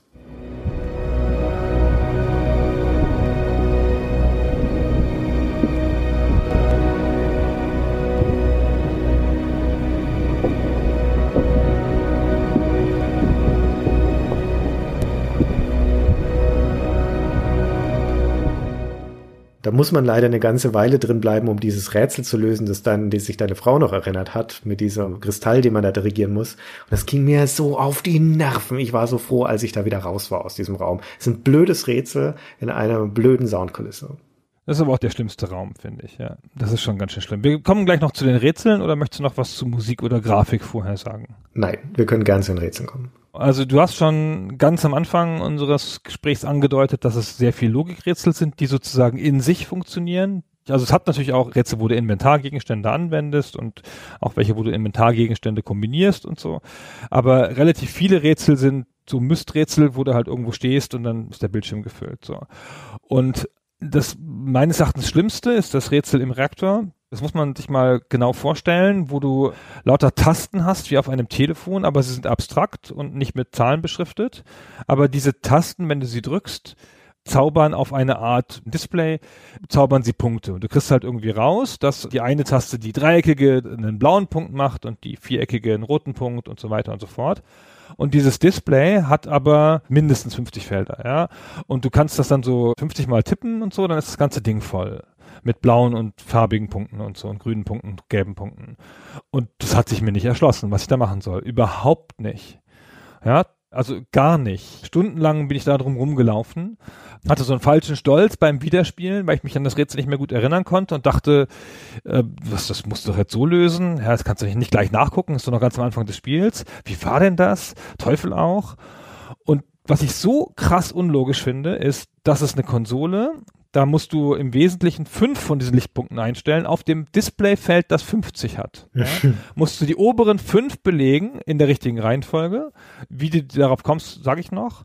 Und dann musst du das Display verlassen, also den Bildschirm ausschalten. Wobei man in vielen Fällen, wo auch nicht immer klar ist, bleibt der Status, den ich hergestellt habe mit den fünf Feldern erhalten, wenn ich da aussteige aus dem Bildschirm, wenn ich auf Exit gehe. Und dann muss er an eine andere Konsole gehen und da den einzigen Button drücken und dann wird das an der ersten Konsole ausgelöst. Wer baut denn sowas in der Zukunft? Zwei voneinander getrennte Konsolen, wo die eine Konsole die andere auslöst. Den einen scheiß Button von der zweiten Konsole hätte man doch noch an die erste machen können. Es gibt ja gar keinen Sinn. Ja. Das ist ja auch nicht so wie beim Atomsprengkopf, wo zwei Leute was gleichzeitig machen müssen oder so. Das brauchst du einfach nicht. Das ist einfach sinnlos. Das fand ich so unlogisch, dass ich das gar nicht versucht habe eine ganze Zeit lang. Und was du aber machst, ist, und das kannst du halt beobachten dann, wenn du dies geschafft hast, diesen zweiten Knopf noch zu drücken, dann fährt so eine Sonde aus und die bewegt sich nach bestimmten Regeln, sinnlos an einer Stelle lang, weil da ist nämlich eine Linse aus dem Reaktor rausgebrochen. Und da fährt sie dann ganz knapp dran vorbei, wenn du das erste Mal machst. Und dann checkst du, aha, diese Tasten diese Farbpunkte sind offenkundig eine Steuerung, eine Richtungssteuerung. Und der gelbe Punkt ist links und der grüne Punkt ist geradeaus. Und dann musst du halt viermal geradeaus, einmal links, einmal rechts, einmal unten und so weiter da einstellen, durchs Rumprobieren, indem du das dann rauskriegst. Und dann kannst du diese Drohne dahin lenken und dann nimmt die die Linse auf und dann musst du sie noch an die Stelle lenken, wo die Linse hin soll. Wer baut denn sowas? Warum bilde ich denn Richtungen durch willkürlich gewählte Farben ab, wo doch Pfeile es besser tun würden. Auch in der Zukunft. Das ist ja alles ganz logisch. Das ist ja gar keine fremde Zukunft oder gar keine super fremde Rasse. Die haben ja auch die normalen Formen. Die haben überall Dreiecke, die haben Quadrate, die haben Oktaeder. Du kannst diese ganzen Sachen erkennen. Die haben Türen. Ja, es ist alles nicht so, dass es super fremd wäre. Und dann bauen die eine total komplexe Maschine, wo man mit Farben Richtungen steuert. Warum sollten sie das tun? Sie könnten das einfach auch mit Pfeilen machen. Oh. Dieses Programmierrätsel in diesem Reaktor ist symptomatisch für das Kernproblem, das das Spiel hat in Bezug auf diese Logikrätsel, nämlich dass es eine eigentlich triviale Aufgabe unnötig erschwert oder absichtlich erschwert, damit sie doch noch eine Herausforderung wird. Denn wie du schon gesagt hast, das, was man da programmieren muss und was man da tut eigentlich, das ist total naheliegend. Ne? Die Farben stehen für Richtungen, das findest du sofort raus und dann musst du halt nur diese richtigen Richtungen da einstellen und das durch Beobachten lösen. Das wäre eigentlich ein Kinderspiel, zumal es keine komplexe Folge ist, die man da eintippen muss, wenn es nicht so undurchsichtig gestaltet wäre und so umständlich. Und das hast du bei den Türen auch wieder, das hast du auch schon beschrieben, wo man sich einzeln durchklicken muss durch Symbole, die ineinander warpen, was ganz langsam geht und es für vier einzelne Symbole machen muss, bis man den richtigen Code eingestellt hat. Und wenn du einmal zu viel klickst, dann musst du dich wieder durch die ganze Reihe klicken, bis du das richtige Symbol hast. Das ist oh, so wahnsinnig lästig. Ja, und dabei ist das, was du da tust, aber so unfassbar banal. Du musst da einfach nur diese vier Zeichen einstellen, aber es geht so schwierig. Und ein anderes Rätsel, auf das es auch zutrifft, und das auch einen sehr starken Stellenwert hat, finde ich, so in der Erinnerung an das Spiel, ist das Skeletträtsel, wo man aus einzelnen Knochenteilen eine amphibische Kreatur zusammensetzen muss. Und wie man diese Skelettteile zusammensetzen muss, erkennt man an einem Fossil von eben jener Kreatur, das in der Nähe im Boden liegt. Und man könnte sich also dieses Fossil anschauen und die Skelettteile anschauen und es dann halt einfach nach der Anleitung nachbauen. Dann wäre es ein ganz simples Puzzle, das man hier macht. Und weil das offensichtlich zu einfach war, wurde dieses Fossil schwarz-weiß dargestellt, mit leicht verwaschenen Übergängen und perspektivisch auch noch verzerrt. Du siehst es nicht von oben, sondern du siehst es auf einer vollkommen ohne Not aus einer Nahaussicht in der Seitenperspektive. So, dass es extrem schwierig wird dann in den Details zu erkennen, welcher von den Knochen jetzt welcher in dem Fossil ist. Und das macht es viel unnötig komplizierter, als es eigentlich sein müsste. Und das macht es vor allen Dingen frustrierend, weil klar ist, was du tun musst, es ist keine Herausforderung dabei, es ist an sich ganz naheliegend, nur das richtig herauszupfriemeln, wie die Knochen dann angeordnet werden müssen und das zu identifizieren in dem Fossil, ist nervig. Ja, das stimmt, aber wenn man es gelöst hat, freut man sich, weil es auch irgendwie ein Rätsel ist, das gut in diese Welt passt. Ja, es ist halt ein Fossil und da musst du das ja zum Leben erwecken mit den Lebenskristallen und so. Das ist das einzig Originelle daran, ja. Ja, das ist ganz hübsch. Und dann baust du dem Fossil ja noch, bevor du zum Leben erwächst, noch eine Bombe ein, wo auch immer du herweißt, dass das eine Bombe ist, war mir auch nicht so richtig mehr klar. Auch aus dem Museum. Auch aus dem Museum, stimmt, ja, genau. Und dann kommt so ein Riesentier und schluckt das und dann explodiert das und dann ist ein Weg frei dadurch. Das ist eigentlich ein ganz cooles Rätsel, so wie es angelegt ist, von, vom Ergebnis und der Kette der Sachen. Aber es ist halt unendlich nervig. Ja, also ich finde das Spiel rätseltechnisch da am besten, wo es am nächsten dran ist an klassischen Adventure-Rätseln. Bei dem Rätsel der Planetariumstür, ich nenne es mal das Viecherrätsel, da wird einfach der Türknopf geklaut von einer außerirdischen Ratte Und dann ist da eine kleine Rätselkette, wo man die Ratte erstmal fangen muss in einer improvisierten Falle und dann muss man ihr einen Peilsender umlegen und mit diesem Peilsender, nachdem man sie wieder freigelassen hat, dann ihr Nest orten. Das ist schön. Das ist schön, das ist logisch, das fließt auch wunderbar zusammen. Es ist auch nicht sonderlich kompliziert, weil alle Teile, die man dazu braucht, liegen in der direkten Umgebung, so dass man da also jetzt nicht groß rumexperimentieren muss. Aber das hat einen schönen Flow und auch eine befriedigende Auflösung und dann kommt man in dieses Planetarium rein. Nur das ist die Ausnahme, das ist schon fast das einzige Rätsel dieser Art und ansonsten zerfällt es in entweder diese, in Anführungszeichen, Logikrätsel auf der einen Seite und die andere Hälfte der Rätsel ist, die Schaufel anzuwenden auf irgendwas. Das ist, das ist in mindestens vier oder fünf Fällen im Spiel, wenn nicht noch mehr, ist das die richtige Lösung. Das ist eigentlich, aber finde ich irgendwie ganz hübsch, weil das Spiel das ja auch thematisiert an ein paar Stellen. Irgendwann beim dritten Mal fragt er sich, was hätte ich eigentlich gemacht, wenn ich keine Schaufel dabei hätte? Naja, das ist ja ein bisschen lustig. Und es heißt ja auch The Dick. Dann ist es auch okay, wenn man da mal ein bisschen rumgräbt. Ja, das, das kann man schon mal machen. Dass man auf dem außerirdischen Planet ein bisschen gräbt, ist schon okay. Das fand ich nicht so schlimm. Aber das stimmt schon, das ist ein bisschen nervig an vielen Stellen mit den Rätseln. Ach man. Okay. Wollen wir noch schnell auf das Ende des Spiels kommen, bevor wir zur Entstehungsgeschichte springen? Ja, ja, ja, unbedingt. Also wir haben schon gesagt, dass der Brink verschwunden ist und die Maggie weggelaufen. Da waren wir schon irgendwie. Die Maggie schließt sich dann in so einer Bibliothek ein und versucht die außerirdischen Schriftzeichen da oder die Bücher zu lesen oder sowas. Natürlich kann die dann auch gleich die Sprache lernen, ist ja klar. So, so sind die Leute von der Erde halt. Wenn die so eine einfache Sprache wie die Aliensprache finden. Und der Brink, der baut eine Maschine die ganze Zeit wahrscheinlich um so Lebenskristalle herzustellen. Irgend so ein Quatsch. Bisschen komisch, finde ich. Aber die baut er dann irgendwie aus Steinen und Knochen. Ich verstehe das alles nicht, aber meinetwegen. Er ist ja der Wissenschaftler, ja. Was verstehe ich schon davon? genau, und der Low rennt so ein bisschen zwischen den beiden hin und her, ja. Und mal sagt ihm die Maggie was und dann versucht er wieder zum Brink zu gehen und den dazu zu bewegen, da mit dem Quatsch mal aufzuhören. Passiert aber nicht. Da kommen ein paar Sachen zwischen, Maggie wird entführt, alles Mögliche, aber hinterher irgendwann kommt es zu einem Kampf zwischen Brink und Lowe und dann fällt der Brink von einer Klippe. Und diesmal ist er richtig tot. Ja. Genau, so. Und dann stirbt auch noch die Maggie und lässt sich von ihm versprechen, dass er sie nicht mit den Lebenskristallen wiederbelebt, weil sie hat nämlich mitgekriegt, wie auch immer, so viel Kontakt hatte sie mit Brink ja auch nicht, dass der Brink verrückt geworden ist unter diesen Kristallen und sie will nicht so werden. Sie sagt, die Lebenskristalle bringen dir nicht das Leben zurück, sondern die bringen dir was anderes zurück. Und mittlerweile, Entschuldigung, und das Wichtigste ist, er hat mittlerweile auch ein Alien getroffen, mit dem sie geredet haben, weil sie ja mit dem sprechen kann und so. Er hat das aus einer Gruft befreit und konnte das kurzzeitig wiederbeleben mit den Lebenskristallen. Und das hat ihm so ein bisschen die ganze Background-Geschichte erzählt. Ah, das mit den Lebenskristallen, da liegt kein Segen drauf und so, hat das dann gesagt und so. Derartige Dinge. So, und das führt dann halt zu dem dramatischen Höhepunkt hin, weil jetzt sind nämlich beide tot. Und er versucht, die Aliens zu retten, weil nämlich, was wir jetzt dann endlich wissen, was man als Leser des Buches dann übrigens schon die ganze Zeit weiß, ist, dass diese Aliens in so eine Art unkorporale Ebene abgedriftet sind. Die sind halt so clever gewesen und haben sich in die Space-Time Six begeben, was immer das ist, und haben jetzt keine Körper mehr. Jetzt sind sie da unsterblich und ein Wesen puren Intellekts und das ist ja auch alles sehr cool. Aber sie sagen auch mal sowas zwischendrin wie, ach, das Leben eines Wurmes, der auf der Erde noch sein kann, wäre schon schöner, als jetzt hier so rumzuhängen und in dieser ewigen Langeweile zu leben. So. Ja, es muss unfassbar langweilig sein, dieser Space Time Six, wenn man Millionen von Jahren da drin verbringt.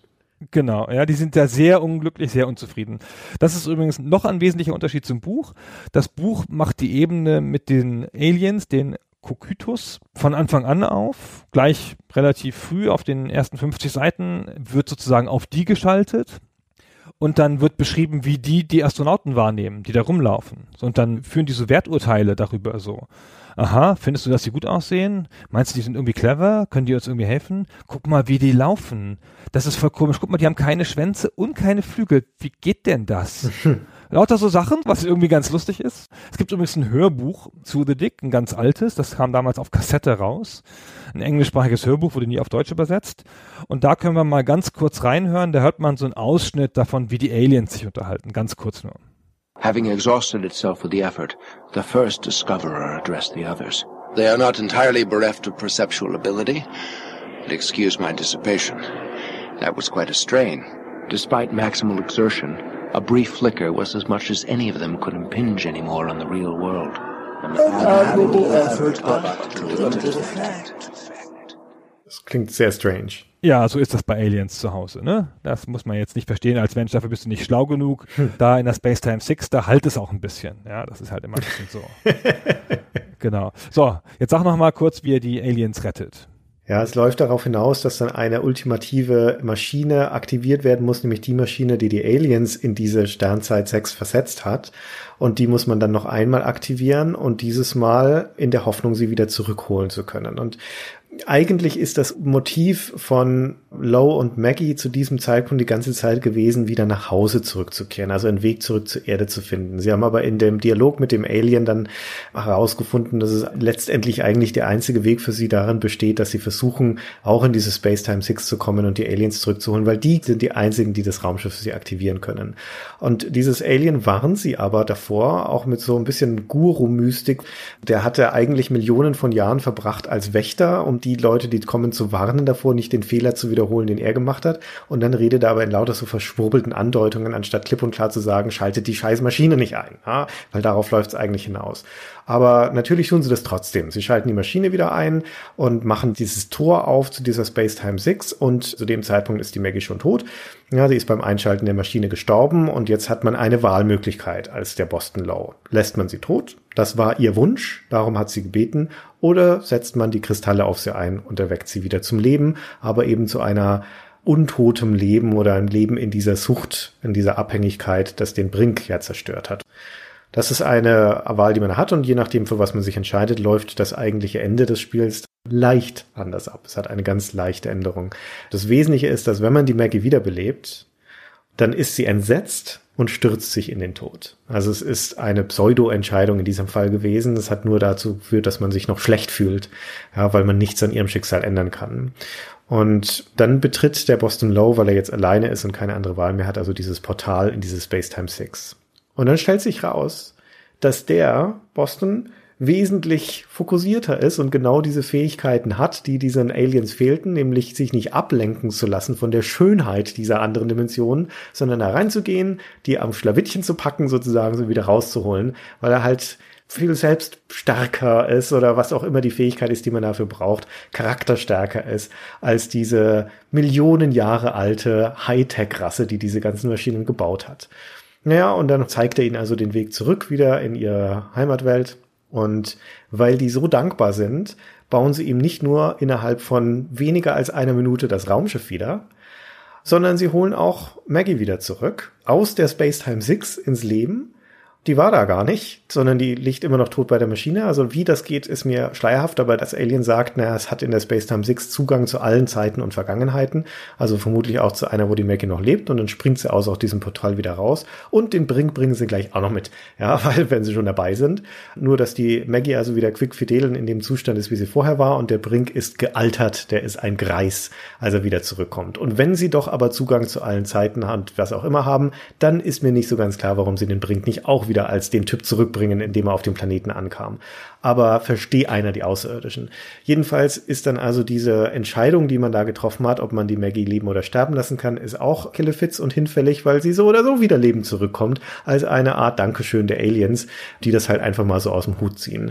Der einzige Unterschied ist dann, dass die Maggie, wenn sie wieder zurück ist, entweder den Low um den Hals fällt aus Dankbarkeit, weil er ihren Wunsch respektiert hat, oder ihm eine Ohrfeige gibt, wenn man versucht hat, sie wieder zu beleben möchte dazu zwei Sachen anmerken. Zum einen ist diese Spacetime Six so wie Netflix.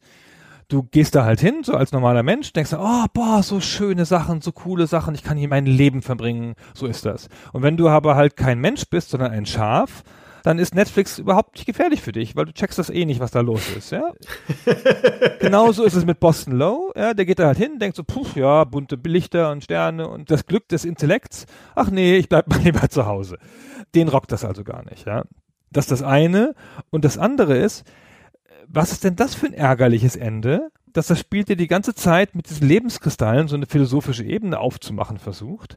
Hier, dieses Wiederbeleben, das ist nicht so gesund, da werden auch Leute verrückt und so, machen wir mal lieber nicht, hm, ist alles schwierig, das Leben vielleicht nicht antasten, hm, sind wir auch zu weit gegangen mit den Lebenskristallen, das war ein bisschen viel und so. Ach, übrigens, hier, Leben, kann ich jetzt jederzeit jemandem geben, pam pam, zwei Leute wiederbelebt, so Nur halt diesmal auf eine andere Art. Diesmal gilt's nämlich, ja. Und der sagt auch noch so total frech, der bringt dann hinterher, so, und übrigens meine Sucht nach den Kristallen bin ich auch los, juhu. Ey, meine Herren, dass sie sich das getraut haben, ja, diesen Quatsch. Ah, wie du schon sagtest, auf so eine ärgerliche Art und Weise sabotiert das Spiel dort die äh, eh schon gering vorhandene, aber potenziell noch rein interpretierbare Aussage, dass Unsterblichkeit nicht zwangsläufig eine gute Sache ist. Das macht sie ja gleich auf doppelter Ebene. Ja, die Lebenskristalle, die den Tod überwinden, haben sehr ungünstige Effekte und die Leute, die sie da zurückbringen, das ist nicht mehr unbedingt lebenswertes Leben, was da zurückkommt. Und dann aber auch auf der Ebene der Unsterblichkeit in der Space-Time 6 ein weiterer Versuch, Unsterblichkeit zu erreichen als Geisteswesen. Auch das entpuppt sich als letztendlich kalte und kühle und endlose Hölle, in der sie da gelandet sind.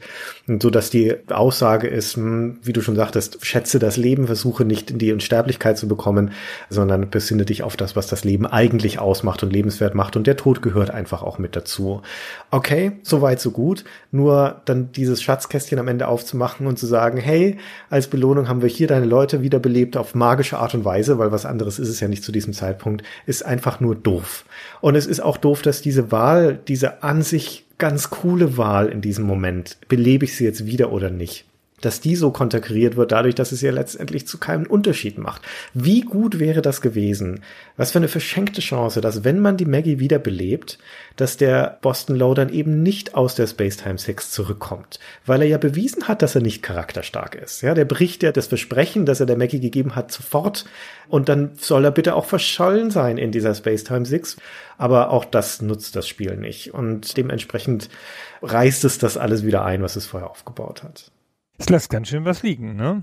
Was mir jetzt entfallen ist, was ich gar nicht mehr weiß, ob das geklärt wird. Wozu war der Asteroid nochmal auf der Erde? Dachte, das wird erklärt im Spiel, aber oh, kriege ich das noch zusammen? Also das war jetzt nicht der einzige, die wurden ausgesendet, tatsächlich zu Planeten, von denen die Aliens wussten, dass es da Leben gibt um, glaube ich, Leute zu holen. Aber frag mich jetzt nicht, ob sie die Leute geholt haben, um sie wieder zurückzuholen aus der Space-Time 6, also ob das von diesem Wächter-Alien dann ausgeschickt wurde oder ob das war, bevor sie dann in diese Diaspora gegangen sind. Ah oh Gott, kriege ich nicht mehr zusammen. Und die andere Frage ist, wäre der auf die Erde gestürzt? Ja, keine Ahnung, vielleicht. Haben Sie das falsch interpretiert? Dass der dann abstürzt oder wäre der einfach gar nicht abgestürzt und sie warteten nur darauf, dass irgendjemand dahin kommt und sie den aufmachen können? Vielleicht. Das ist schon weit in den spekulativen Raum. Naja, ist ja auch egal. Hat mich nur interessiert. Genau. Gut. Christian, dann ist das Spiel auserzählt. Dann lass uns mal dazu kommen, wie es überhaupt zu diesem Spiel kam. Ja, also wie gesagt, nochmal vorweggenommen, ich finde, dass das Spiel in vielerlei Hinsicht unausgegoren ist, dass es nicht so recht weiß, was es eigentlich sein und tun möchte, dass es oft nicht in seiner Stimmung, in seiner Erzählung zu dem passt, was eigentlich in der Situation angelegt ist, dass es in seinem Interface und Rätseldesign ziemlich banal ist auf der einen Seite und oft intransparent und unnötig schwer. Also letztendlich keine ausgewogene, ausgegorene Spielerfahrung, sondern ein ziemliches Flickwerk in vielerlei Hinsicht. Und Warum das so ist, ist in der Entwicklungsgeschichte angelegt. Und der Einstieg dann in diese Entwicklungsgeschichte ist der Untertitel des Spiels, finde ich. Denn der Untertitel des Spiels lautet A Deep Space Adventure by Sean Clark in collaboration with filmmaker Steven Spielberg. Also ein Adventure in den Tiefen des Raumes von Sean Clark in Zusammenarbeit mit dem Regisseur Steven Spielberg. Und da sind drei interessante Aspekte dabei. Der erste ist Adventure in der Tiefe des Raumes ist es nicht, meiner Meinung nach. Er ist auf einem fremden Planeten, aber das klammern wir uns aus. Die zwei interessanten Punkte sind von Sean Clark und in Kooperation mit Steven Spielberg. Ja, zu Sean Clark kommen wir gleich noch. Steven Spielberg ist ja der Legende nach derjenige, der die Idee hatte auf die vagest mögliche Art. Er hatte nämlich wohl die Idee, einen Film zu machen, der zwei Motive verbindet, nämlich der Schatz der Sierra Madre, was ein Film ist, der sich um die selbstzerstörerische Verhalten von drei Leuten dreht, die in der Sierra Madre, einer lebensfeindlichen Umgebung, fast wie ein fremder Planet, einen Schatz finden und sich darüber dann in die Wolle kriegen und gegenseitig umbringen und Forbidden Planet, was eine klassische Weltraumgeschichte ist, eine ganz alte. So, und das wollte er so ein bisschen verbinden, also im Wesentlichen drei Leute oder mehrere Leute auf einem fremden Planeten, die den erforschen müssen, die Faszination des Fremden erleben und aber gleichzeitig schwierige Charaktere sind, in Konkurrenz miteinander agieren und sich vielleicht irgendwie sogar selbst ruinieren oder so. Mhm. Das war, glaube ich, das, was die Grundidee war. Und das sollte ein Film werden, dann hat sich das nicht realisieren lassen. Unter anderem, weil das vielleicht zu hohes Budget hätte mit so fremden Planeten bauen und kaufen so. Es sollte gar kein Film werden, sondern eine TV-Serie sollte es werden, ja. Oder eine Folge von Amazing Stories zuerst, ja. Es gibt da mehrere Arten, wie diese Geschichte erzählt wird. Ne? Also ich habe gehört, zuerst Film, dann Serie. Andere Quellen sagen, nein, es sollte eine Serienfolge nur werden oder es sollte eine ganze Serie werden. Genau, also irgendwie sollte es jedenfalls was für den großen oder den kleinen Bildschirm werden. Und dann hat sich das nicht realisieren lassen und dann hat er das seinen Freunden von Lucasfilm Games angetragen oder LucasArts, wie sie damals schon hießen, ob sie dazu nicht ein Spiel machen wollen würden. Und das ist wohl auch nicht ungewöhnlich gewesen. Der hat wohl oft Spiele gespielt von seinem Kumpel George Lucas, also von dessen Firma so. Der war wohl auch ein Spielfan und hat das denen dann vorgeschlagen. Und dann haben die so gesagt, das könnte man schon mal machen und haben dann mal irgendwann angefangen. Und zwar, wann haben sie angefangen? 1988. 89. 88? Ich las 89. Ich glaube, ich ja, genau. 1989. Und da sieht man ja schon das große Problem. Das hat ja nicht zwei Jahre gedauert, wie der Sean Clark am Anfang vom Handbuch schreibt. Diese zwei Jahre waren ja nur seine zwei Jahre. Davor sind ja schon vier andere Jahre ins Land gegangen, in dem sich andere Leute mit anderen Schwerpunkten auf diesem Spiel versucht haben. Genau. Und der erste, der sich damit versucht hat, war der Noah Falstein. Und der hat bei LucasArts in dem Jahr 1989 hatte der gerade Indie 3 abgeschlossen, also das Adventure-Spiel zu dem Kinofilm Indiana Jones und der letzte Kreuzzug, das wiederum ja ein Film von Steven Spielberg war. Also der George Lucas und der Steven Spielberg kannten sich gut, ja, nicht zuletzt eben durch ihre Kooperation an den Indiana Jones Filmen. Und wie du schon sagtest, der Spielberg wusste auch, dass es diese Lucasfilm Games Leute gab damals und dass die Grafik-Adventures auch zu seinen Filmen gemacht haben und hat die wohl auch sehr gerne gespielt und war da auch immer mal wieder zu Gast auf der Skywalker Ranch. Und 1989 haben sie sich dann also zu einem Brainstorming getroffen, wo der Noah Falstein mit drin saß und der George Lucas und der Steven Spielberg und noch ein paar andere und die Ideen hin und her geschmissen haben. Und eine von diesen, die zentrale, die dann aufgegriffen wurde, war eben die, die du gerade geschildert hast. Und daraus hat der Noah Falstein dann erstmal mit der Hilfe von dem Dave Grossman, ein Skript, ein Konzept geschrieben, es wurden erste Konzeptzeichnungen dazu gemacht und über diese Phase ist das eigentlich nie hinausgegangen. Das war ein Jahr in der Entwicklung oder zumindest in dieser Konzeptionsphase und war ein Spiel, das weit weg von dem war, was letztendlich dann bei The Dick rauskam. Das hätte zum Beispiel noch viel stärkere Rollenspiel-Survival-Elemente enthalten sollen. Da hätte man tatsächlich Essen und Trinken finden sollen. Da gab es ein Encounter-System, also dass man Aliens treffen kann. Und da gab es ein Grab Grabesystem, also dieser archäologische Gedanke wäre da auch spielmechanisch nochmal stärker verankert gewesen. Und das wäre auch in einer fernen Zukunft angesiedelt gewesen, wo die Menschheit schon mit Überlichtgeschwindigkeit reisen kann und dann einen fremden Planeten entdeckt. Also eigentlich näher an dem Setting von diesem Film Forbidden Planet oder Alarm im Weltall, wie er im Deutschen heißt. Und das, wie gesagt, wurde ziemlich detailliert auskonzeptioniert und mit Concept Arts etc und ist dann gestorben zu dem Zeitpunkt, wo der Noah Falstein gewechselt ist auf Indiana Jones and, und The Fate of Atlantis, also wo er an dem Spiel weitergearbeitet hat.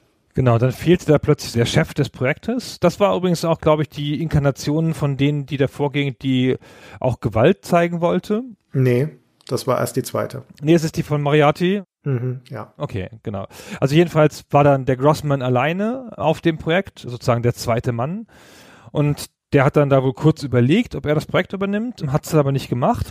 Und dann kam Brian Moriarty. Genau. Als neuer Projektleiter. Und der hat dann wieder von vorne angefangen. Das ist der Brian Moriarty, hat zum Beispiel Loom gemacht und hatte noch Bill Tiller als Künstler dabei und die haben dann mit einer eigenen Vision angefangen. Und die kamen von einer ganz anderen Richtung wieder. Ja, die wollten dann, wie eben schon fälschlich angedeutet, mehr Gewalt drin haben, also auch sichtbare, deutliche Gewalt. Ja, das könnt ihr mir vorstellen, dass diese Sache da mit der Hand ein Relikt daraus ist. Und die hatten auch zum Beispiel noch eine ganz andere Art von Rätselsystem im Kopf. Da gab es so eine Systematik, die sie sich ausgedacht hatten, wo man aus Gegenständen Ideen entwickeln kann und dann kann man die Idee eines Gegenstandes mitnehmen und die schon mal zusammenbauen und dann den Gegenstand erst hinterher holen. 15 Jahre später hat das der Bill Tiller, der da auch beteiligt war in The Vampire Story, dann mal aufgegriffen, dieses System, das die ganze Zeit lang dann brachgelegen hatte. Also diese Version von dem Brian Moriarty, das ging 1992 so richtig los, dass er auf diesem Projekt war. Also da sind dann schon die ersten drei Jahre ins Land gegangen oder zweieinhalb zumindest. Und das war letztendlich ein Reboot, muss man sagen, von dieser ganzen Geschichte, weil er hat das alles weggeschmissen, was der Falstein vorher dann so konzeptioniert hatte und seine Jungs. Vielleicht mit Ausnahme von Concept Arts. Und diese Version, die er dann bearbeitet hat, ungefähr zwei Jahre lang, die hat aber jetzt schon deutlich Grundlagen gelegt für das, was dann später auch in The Dick umgesetzt wurde, nämlich zum Beispiel schon die drei Charaktere. Allerdings waren es noch vier bei ihm in dem Spiel. Der vierte war ein Asiate, der Finanzier von dieser Mission, der auch noch mitkam. Das war dann eine von den Sachen, die dann später rausgestrichen wurden. Und es war auch noch eine andere Engine. Also das The Dick, wie es erschienen ist, läuft auf der klassischen Scum Engine auf der auch Monkey Island und das Manic Mansion und sowas laufen. Und in der Inkarnation von Brian Moriarty sollte es aber eine neue Engine sein. Story Droid hieß die. Eine Icon-basierte Engine, die allerdings effektlastiger sein sollte, die technisch eigentlich fortschrittlicher war. Und die wurde dann auch wieder einkassiert, beziehungsweise das Projekt wurde wieder aufs Kamm umgestellt, als es dann letztendlich der John Clark übernommen hat. Und der kam dann dran ab 1994 und der hat deswegen übernommen, weil der Brian Moriarty hingeschmissen hat zu irgendeinem Zeitpunkt. Er hat hingeschmissen, so hört man deswegen, weil ihm das Projekt zu viel Stress war und weil er sehr unzufrieden war mit dem Management von LucasArts. Und LucasArts wiederum war unzufrieden mit ihm, weil diese Designentscheidungen, also zum einen natürlich die Brutalität in Anführungszeichen oder die Drastik, die in dem Spiel gezeigt wurde, vor allem aber die Art der Erzählung, also dass die den Vernehmen nach sehr wissenschaftlich war, sehr komplex mit Dialogen, denen nicht so leicht zu folgen war, das fand das LucasArts Management zu abgehoben ja, und nicht massenkompatibel genug. Na Mai. Und dann kam der Sean Clark drauf, der hatte gerade Sam Max fertig gemacht. Und der hatte dann erstmal den Auftrag, so, jetzt machst du die schlimmsten Sachen weg und jetzt machst du es in sechs Monaten schnell noch fertig. Und dann hat er sich das angeschaut und dann hat auch der gedacht, wie, wie alle vor ihm, hm, ich glaube, in sechs Monaten werde ich nicht fertig. Ich glaube, ich muss schon da ein bisschen grundlegend daran gehen. Da wurde die Grafik dann schon nicht mehr so viel verändert. Das stand schon grundsätzlich und der hat im Wesentlichen auf Scum zurückgeschaltet. Er äußert sich dazu sehr höflich in Interviews, so von wegen, ja, das war schon sehr gut, was die da gemacht haben. Story Droid war auch super. Nee, haben wir da nicht genommen. War schon ein bisschen schwierig mit den Ressourcen. Haben wir mal nicht gemacht. Also klingt so ein bisschen so durch, als wäre das alles Unsinn gewesen und wäre das alles ein Monster gewesen, das er erschlagen musste. Aber er hat nie sowas dergleichen gesagt. So, ich finde immer nur, dass man das da ganz gut rauslesen kann. Und der hat das dann an vielen Stellen reduziert. Und die Musik kam auch in seiner Zeit dazu. Der hat er mit Michael Land zusammen gemacht oder Michael Land, den hat er beauftragt. Und dann kam da durchs Wegstreichen und durch mühsame Iterationen das Spiel raus, so was das denn jetzt geworden ist. Also deutlich vereinfacht gegenüber den letzten Versionen, möchte man sagen, ja. Also es ist ein Überbleibsel von einem Spiel, das in der Zwischenphase unter dem Brian Moriarty mal eigentlich viel ambitionierter, komplexer und umfangreicher geplant war und das dann wieder runtergestrichen und gebrochen und dann noch zusammengepappt wurde in dieser veröffentlichten Version, die wir jetzt sehen. Und das Spiel hat überhaupt nur deswegen so lange überlebt. Ich meine, sechs Jahre Entwicklungszeit ist für die damalige Zeit enorm und auch noch drei Iterationen. Es hätte genügend Punkte gegeben, wo man gesagt hätte, normalerweise, okay, Schluss, wir stellen das jetzt ein ein. Das steht unter keinem guten Stern. Aber es hat nur deswegen so lange überlegt, weil es eben ein Projekt war, an dem der George Lucas persönlich interessiert war und weil sein Buddy Steven Spielberg da die Idee dazu gegeben hatte. Das heißt, es wurde protegiert vom Firmengründer persönlich, was vermutlich Fluch und Segen ist, weil bekannt ist, dass der George Lucas auch jemand war, der von Anfang bis zum Ende von Lucas Arts durchaus durchregiert hat und auch auf eine Art und Weise in Spiele eingegriffen hat, die nicht zur Freude des Teams waren, dann auch grundsätzlich grundsätzliche Änderungen eingefordert hat zu Zeitpunkten, wo die Spiele schon weit fortgeschritten waren und so weiter. Ich weiß nicht, ob es bei The Dick auch so war, aber die Tatsache, dass es das Spiel gibt und dass es erschienen ist, ist definitiv auch darauf zurückzuführen, dass diese beiden Buddy Spielberg und Lucas ein großes Interesse daran hatten, dass diese Idee doch noch das Licht der Welt sieht. Ich glaube auch, dass das das gerettet hat. So, ich glaube, sie hatten schon zu viele Ressourcen drin versenkt und dachten sich, ach komm, jetzt machen wir es noch fertig. Und außerdem, der Steven fragt immer danach, ja, was, was sollen wir denn machen? komm, das kriegen wir noch irgendwie raus. Und sie hatten es echt so lange angekündigt, dass es vielleicht auch peinlich gewesen wäre, das ganz wegzuwerfen. Vielleicht hat auch das damit zu tun. Jedenfalls wollten sie, glaube ich, eher ein Ende mit Schrecken. Ja, das kann sein. Das, was ein bisschen an Geschmäckle hat an der ganzen Geschichte, ist, dass diese lange Entwicklungszeit und vor allen Dingen die viele, viele Arbeit und Vorarbeit, die unter der Ägide von dem Brian Moriarty in das Spiel gesteckt wurde, dass das in dem finalen Release so negiert wird. Einmal durch die Tatsache, dass der Sean Clark von zwei Jahren Entwicklungszeit spricht, aber auch dadurch, dass in den Credits des Spiels diese ganze lange Latte von Leuten, die da vorher dran gearbeitet hat, aufgeführt wird unter den Rubrum Geister aus der Vergangenheit von The Dick. Und das ist einerseits natürlich in der Anspielung auf die Geister, die im Spiel vorkommen, aber andererseits ist es auch einfach eine bisschen herablassende Art und Weise, deren Arbeit zu würdigen, beziehungsweise in diesem Fall eigentlich nicht zu würdigen. Ach, weiß nicht. Ich finde, in die Credits zu kommen ist ja immer wichtig und vielleicht ist das doch irgendwie noch eine Würdigung. Und das haben alle so verstanden als Würdigung. Meinst du? Na, ich nicht. Ja, könnte schon sein. Könnte schon sein. Weiß man nicht. Naja, aber es kam gut an, das Spiel. Ja, also das hat 300.000 Stück verkauft, eins der bestverkauften LucasArts Adventures von allen. Ausgerechnet dieses, ja, und in dem Jahr war ja schon das andere, das den Pfad verlassen hat, Full Throttle, ja auch schon ein Hit. Also das war wahrscheinlich eins der erfolgreichsten Adventure-Jahre für LucasArts, ausgerechnet mit diesen beiden Spielen. Und die Presse fand es echt ganz gut, wenn man mal so nach Deutschland guckt. Ja, PC Games 89% PC Player 86% PC Power 90% Der einzige, der so ein bisschen ausschert, ist der PC Joker mit Mick Schnelle, der das genauso sagt als das, was es ist. Nämlich ein Spiel mit simpleren Rätseln als andere LucasArts Spiele und unter dem Niveau der Cult Company. Ich habe mir das ja auch gekauft damals und ich habe es mir unbesehen gekauft, weil LucasArts einen enormen Vertrauensvorschuss hatte durch die fantastischen Spiele, die sie vorgemacht haben. Und ich bin bei Vollgas noch ein bisschen weniger, aber bei The Dick dann definitiv das zweite Mal enttäuscht worden. Auf eine Art und Weise, das fast wie ein kleines Trauma war. Ja, weil auf einmal diese Firma, der ich vorbehaltslos vertraut hatte vorher, mir bewiesen hat, dass ich das nicht tun sollte. Und da war der Nimbus von LucasArts für mich dann zum ersten Mal so richtig angekratzt. Ja, da war es ja auch dann fast vorbei. Ja. Naja, da war es noch nicht fast vorbei. Das nächste Spiel, das dann kam, im Abstand von zwei Jahren, ist immerhin mit das Beste, das sie je gemacht haben, nämlich Curse of Monkey Island. Also da steckte schon noch durchaus Kraft in dem alten Gaul. Aber diese Zwischenphase mit Vollgas und mit The Dick war jetzt nicht unbedingt eine glanzvolle. Wobei, aber wie gesagt, es war ein erfolgreiches Spiel und ich würde schon sagen, es wäre zu simpel, das nur auf den Vertrauensvorschuss zurückzuführen. Es gibt ja auch genügend Leute da draußen, wie unsere Umfrage gezeigt, die offensichtlich gute Erinnerungen an das Spiel haben und es ehrlich mögen. Und ich kann das auch zu einem gewissen Grad nachvollziehen, eben weil es eine vergleichsweise einzigartige Erfahrung ist, weil es immer noch ein paar von den LucasArts Tugenden hat und weil es vor allem eine sehr tolle Stimmung hat. Das stimmt schon.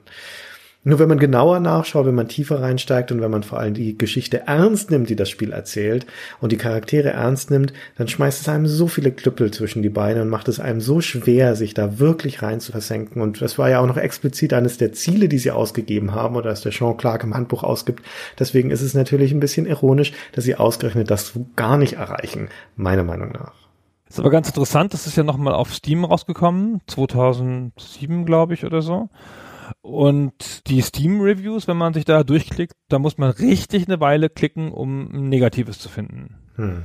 Da wird auch oft noch wieder gesagt, so ich habe es nochmal gespielt, fand's voll super. Ich habe es jetzt das erste Mal gespielt, fand's voll super.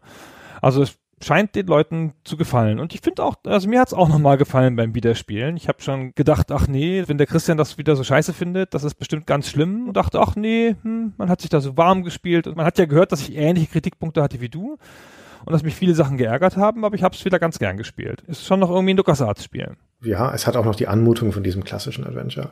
Und dennoch, auf meiner persönlichen Hitliste der LucasArts Adventures, da ist der letzte Platz mit großem Abstand Monkey Island 4, Flucht von Monkey Island, das einfach ein gruselig schlechtes Spiel ist. Aber dann würde ich sagen, kommt schon der Dick auf dem vorletzten Platz. Ja, das kann schon sein. Ich finde Full Throttle auch noch besser. Das wird ja auch oft unter die schlechtesten gerechnet, dabei finde ich das gar nicht so schlecht. Naja, ist ein Thema für einen anderen Podcast. Ja, ja, ja, ja, ja, schon klar. Ah, so ein tolles Spiel. Da müssen wir noch mal an anderer Stelle drüber reden. Okay, ja, jetzt haben wir wirklich genug geredet, finde ich, über dieses Spiel. Ja, finde ich auch. Ja, ich glaube, wir haben es jetzt erschöpfend behandelt für uns und für alle, die uns zugehört haben. Allerdings. Christian, vielen Dank für das Gespräch. Danke dir. Danke allen Patrons da draußen für die Unterstützung, fürs Abstimmen. Und das nächste Mal würde ich mich aber persönlich echt freuen, würde dir mir wirklich eine große, große Freude machen, wenn wir mal wieder über ein Sierra-Spiel oder eine Serie reden dürften. Ah, die Hoffnung stirbt zuletzt. Mal gucken. Vielleicht stellen wir das nächste Mal einfach nur Sierra-Spiele zur Auswahl. Dann könnten wir das hinkriegen, dass wir eins besprechen dürfen. Wir hatten doch schon mal ein Sierra-Spiel. Was willst du denn noch? Wir hatten sogar schon zwei. Ja. Und jetzt hat Lukas Film wieder die Nase vorn. Lukas Arts. Ja, naja, die ist ja auch die viel coolere Firma. Naja. Ich meine, da hat George Lucas. Ich meine, hm, cool, ha? Huh? Na gut, okay. dann lassen wir das hier mal. Nächstes Mal, wenn wir Point-and-Click-Adventure machen, dann mal vielleicht eins von Sierra. Wer weiß. ja, mal gucken. Jedenfalls nicht mehr dieses Jahr. Gut, dann vielen Dank fürs Zuhören. Danke Gunnar für das Gespräch und bis zum nächsten Mal. Bis zum nächsten Mal.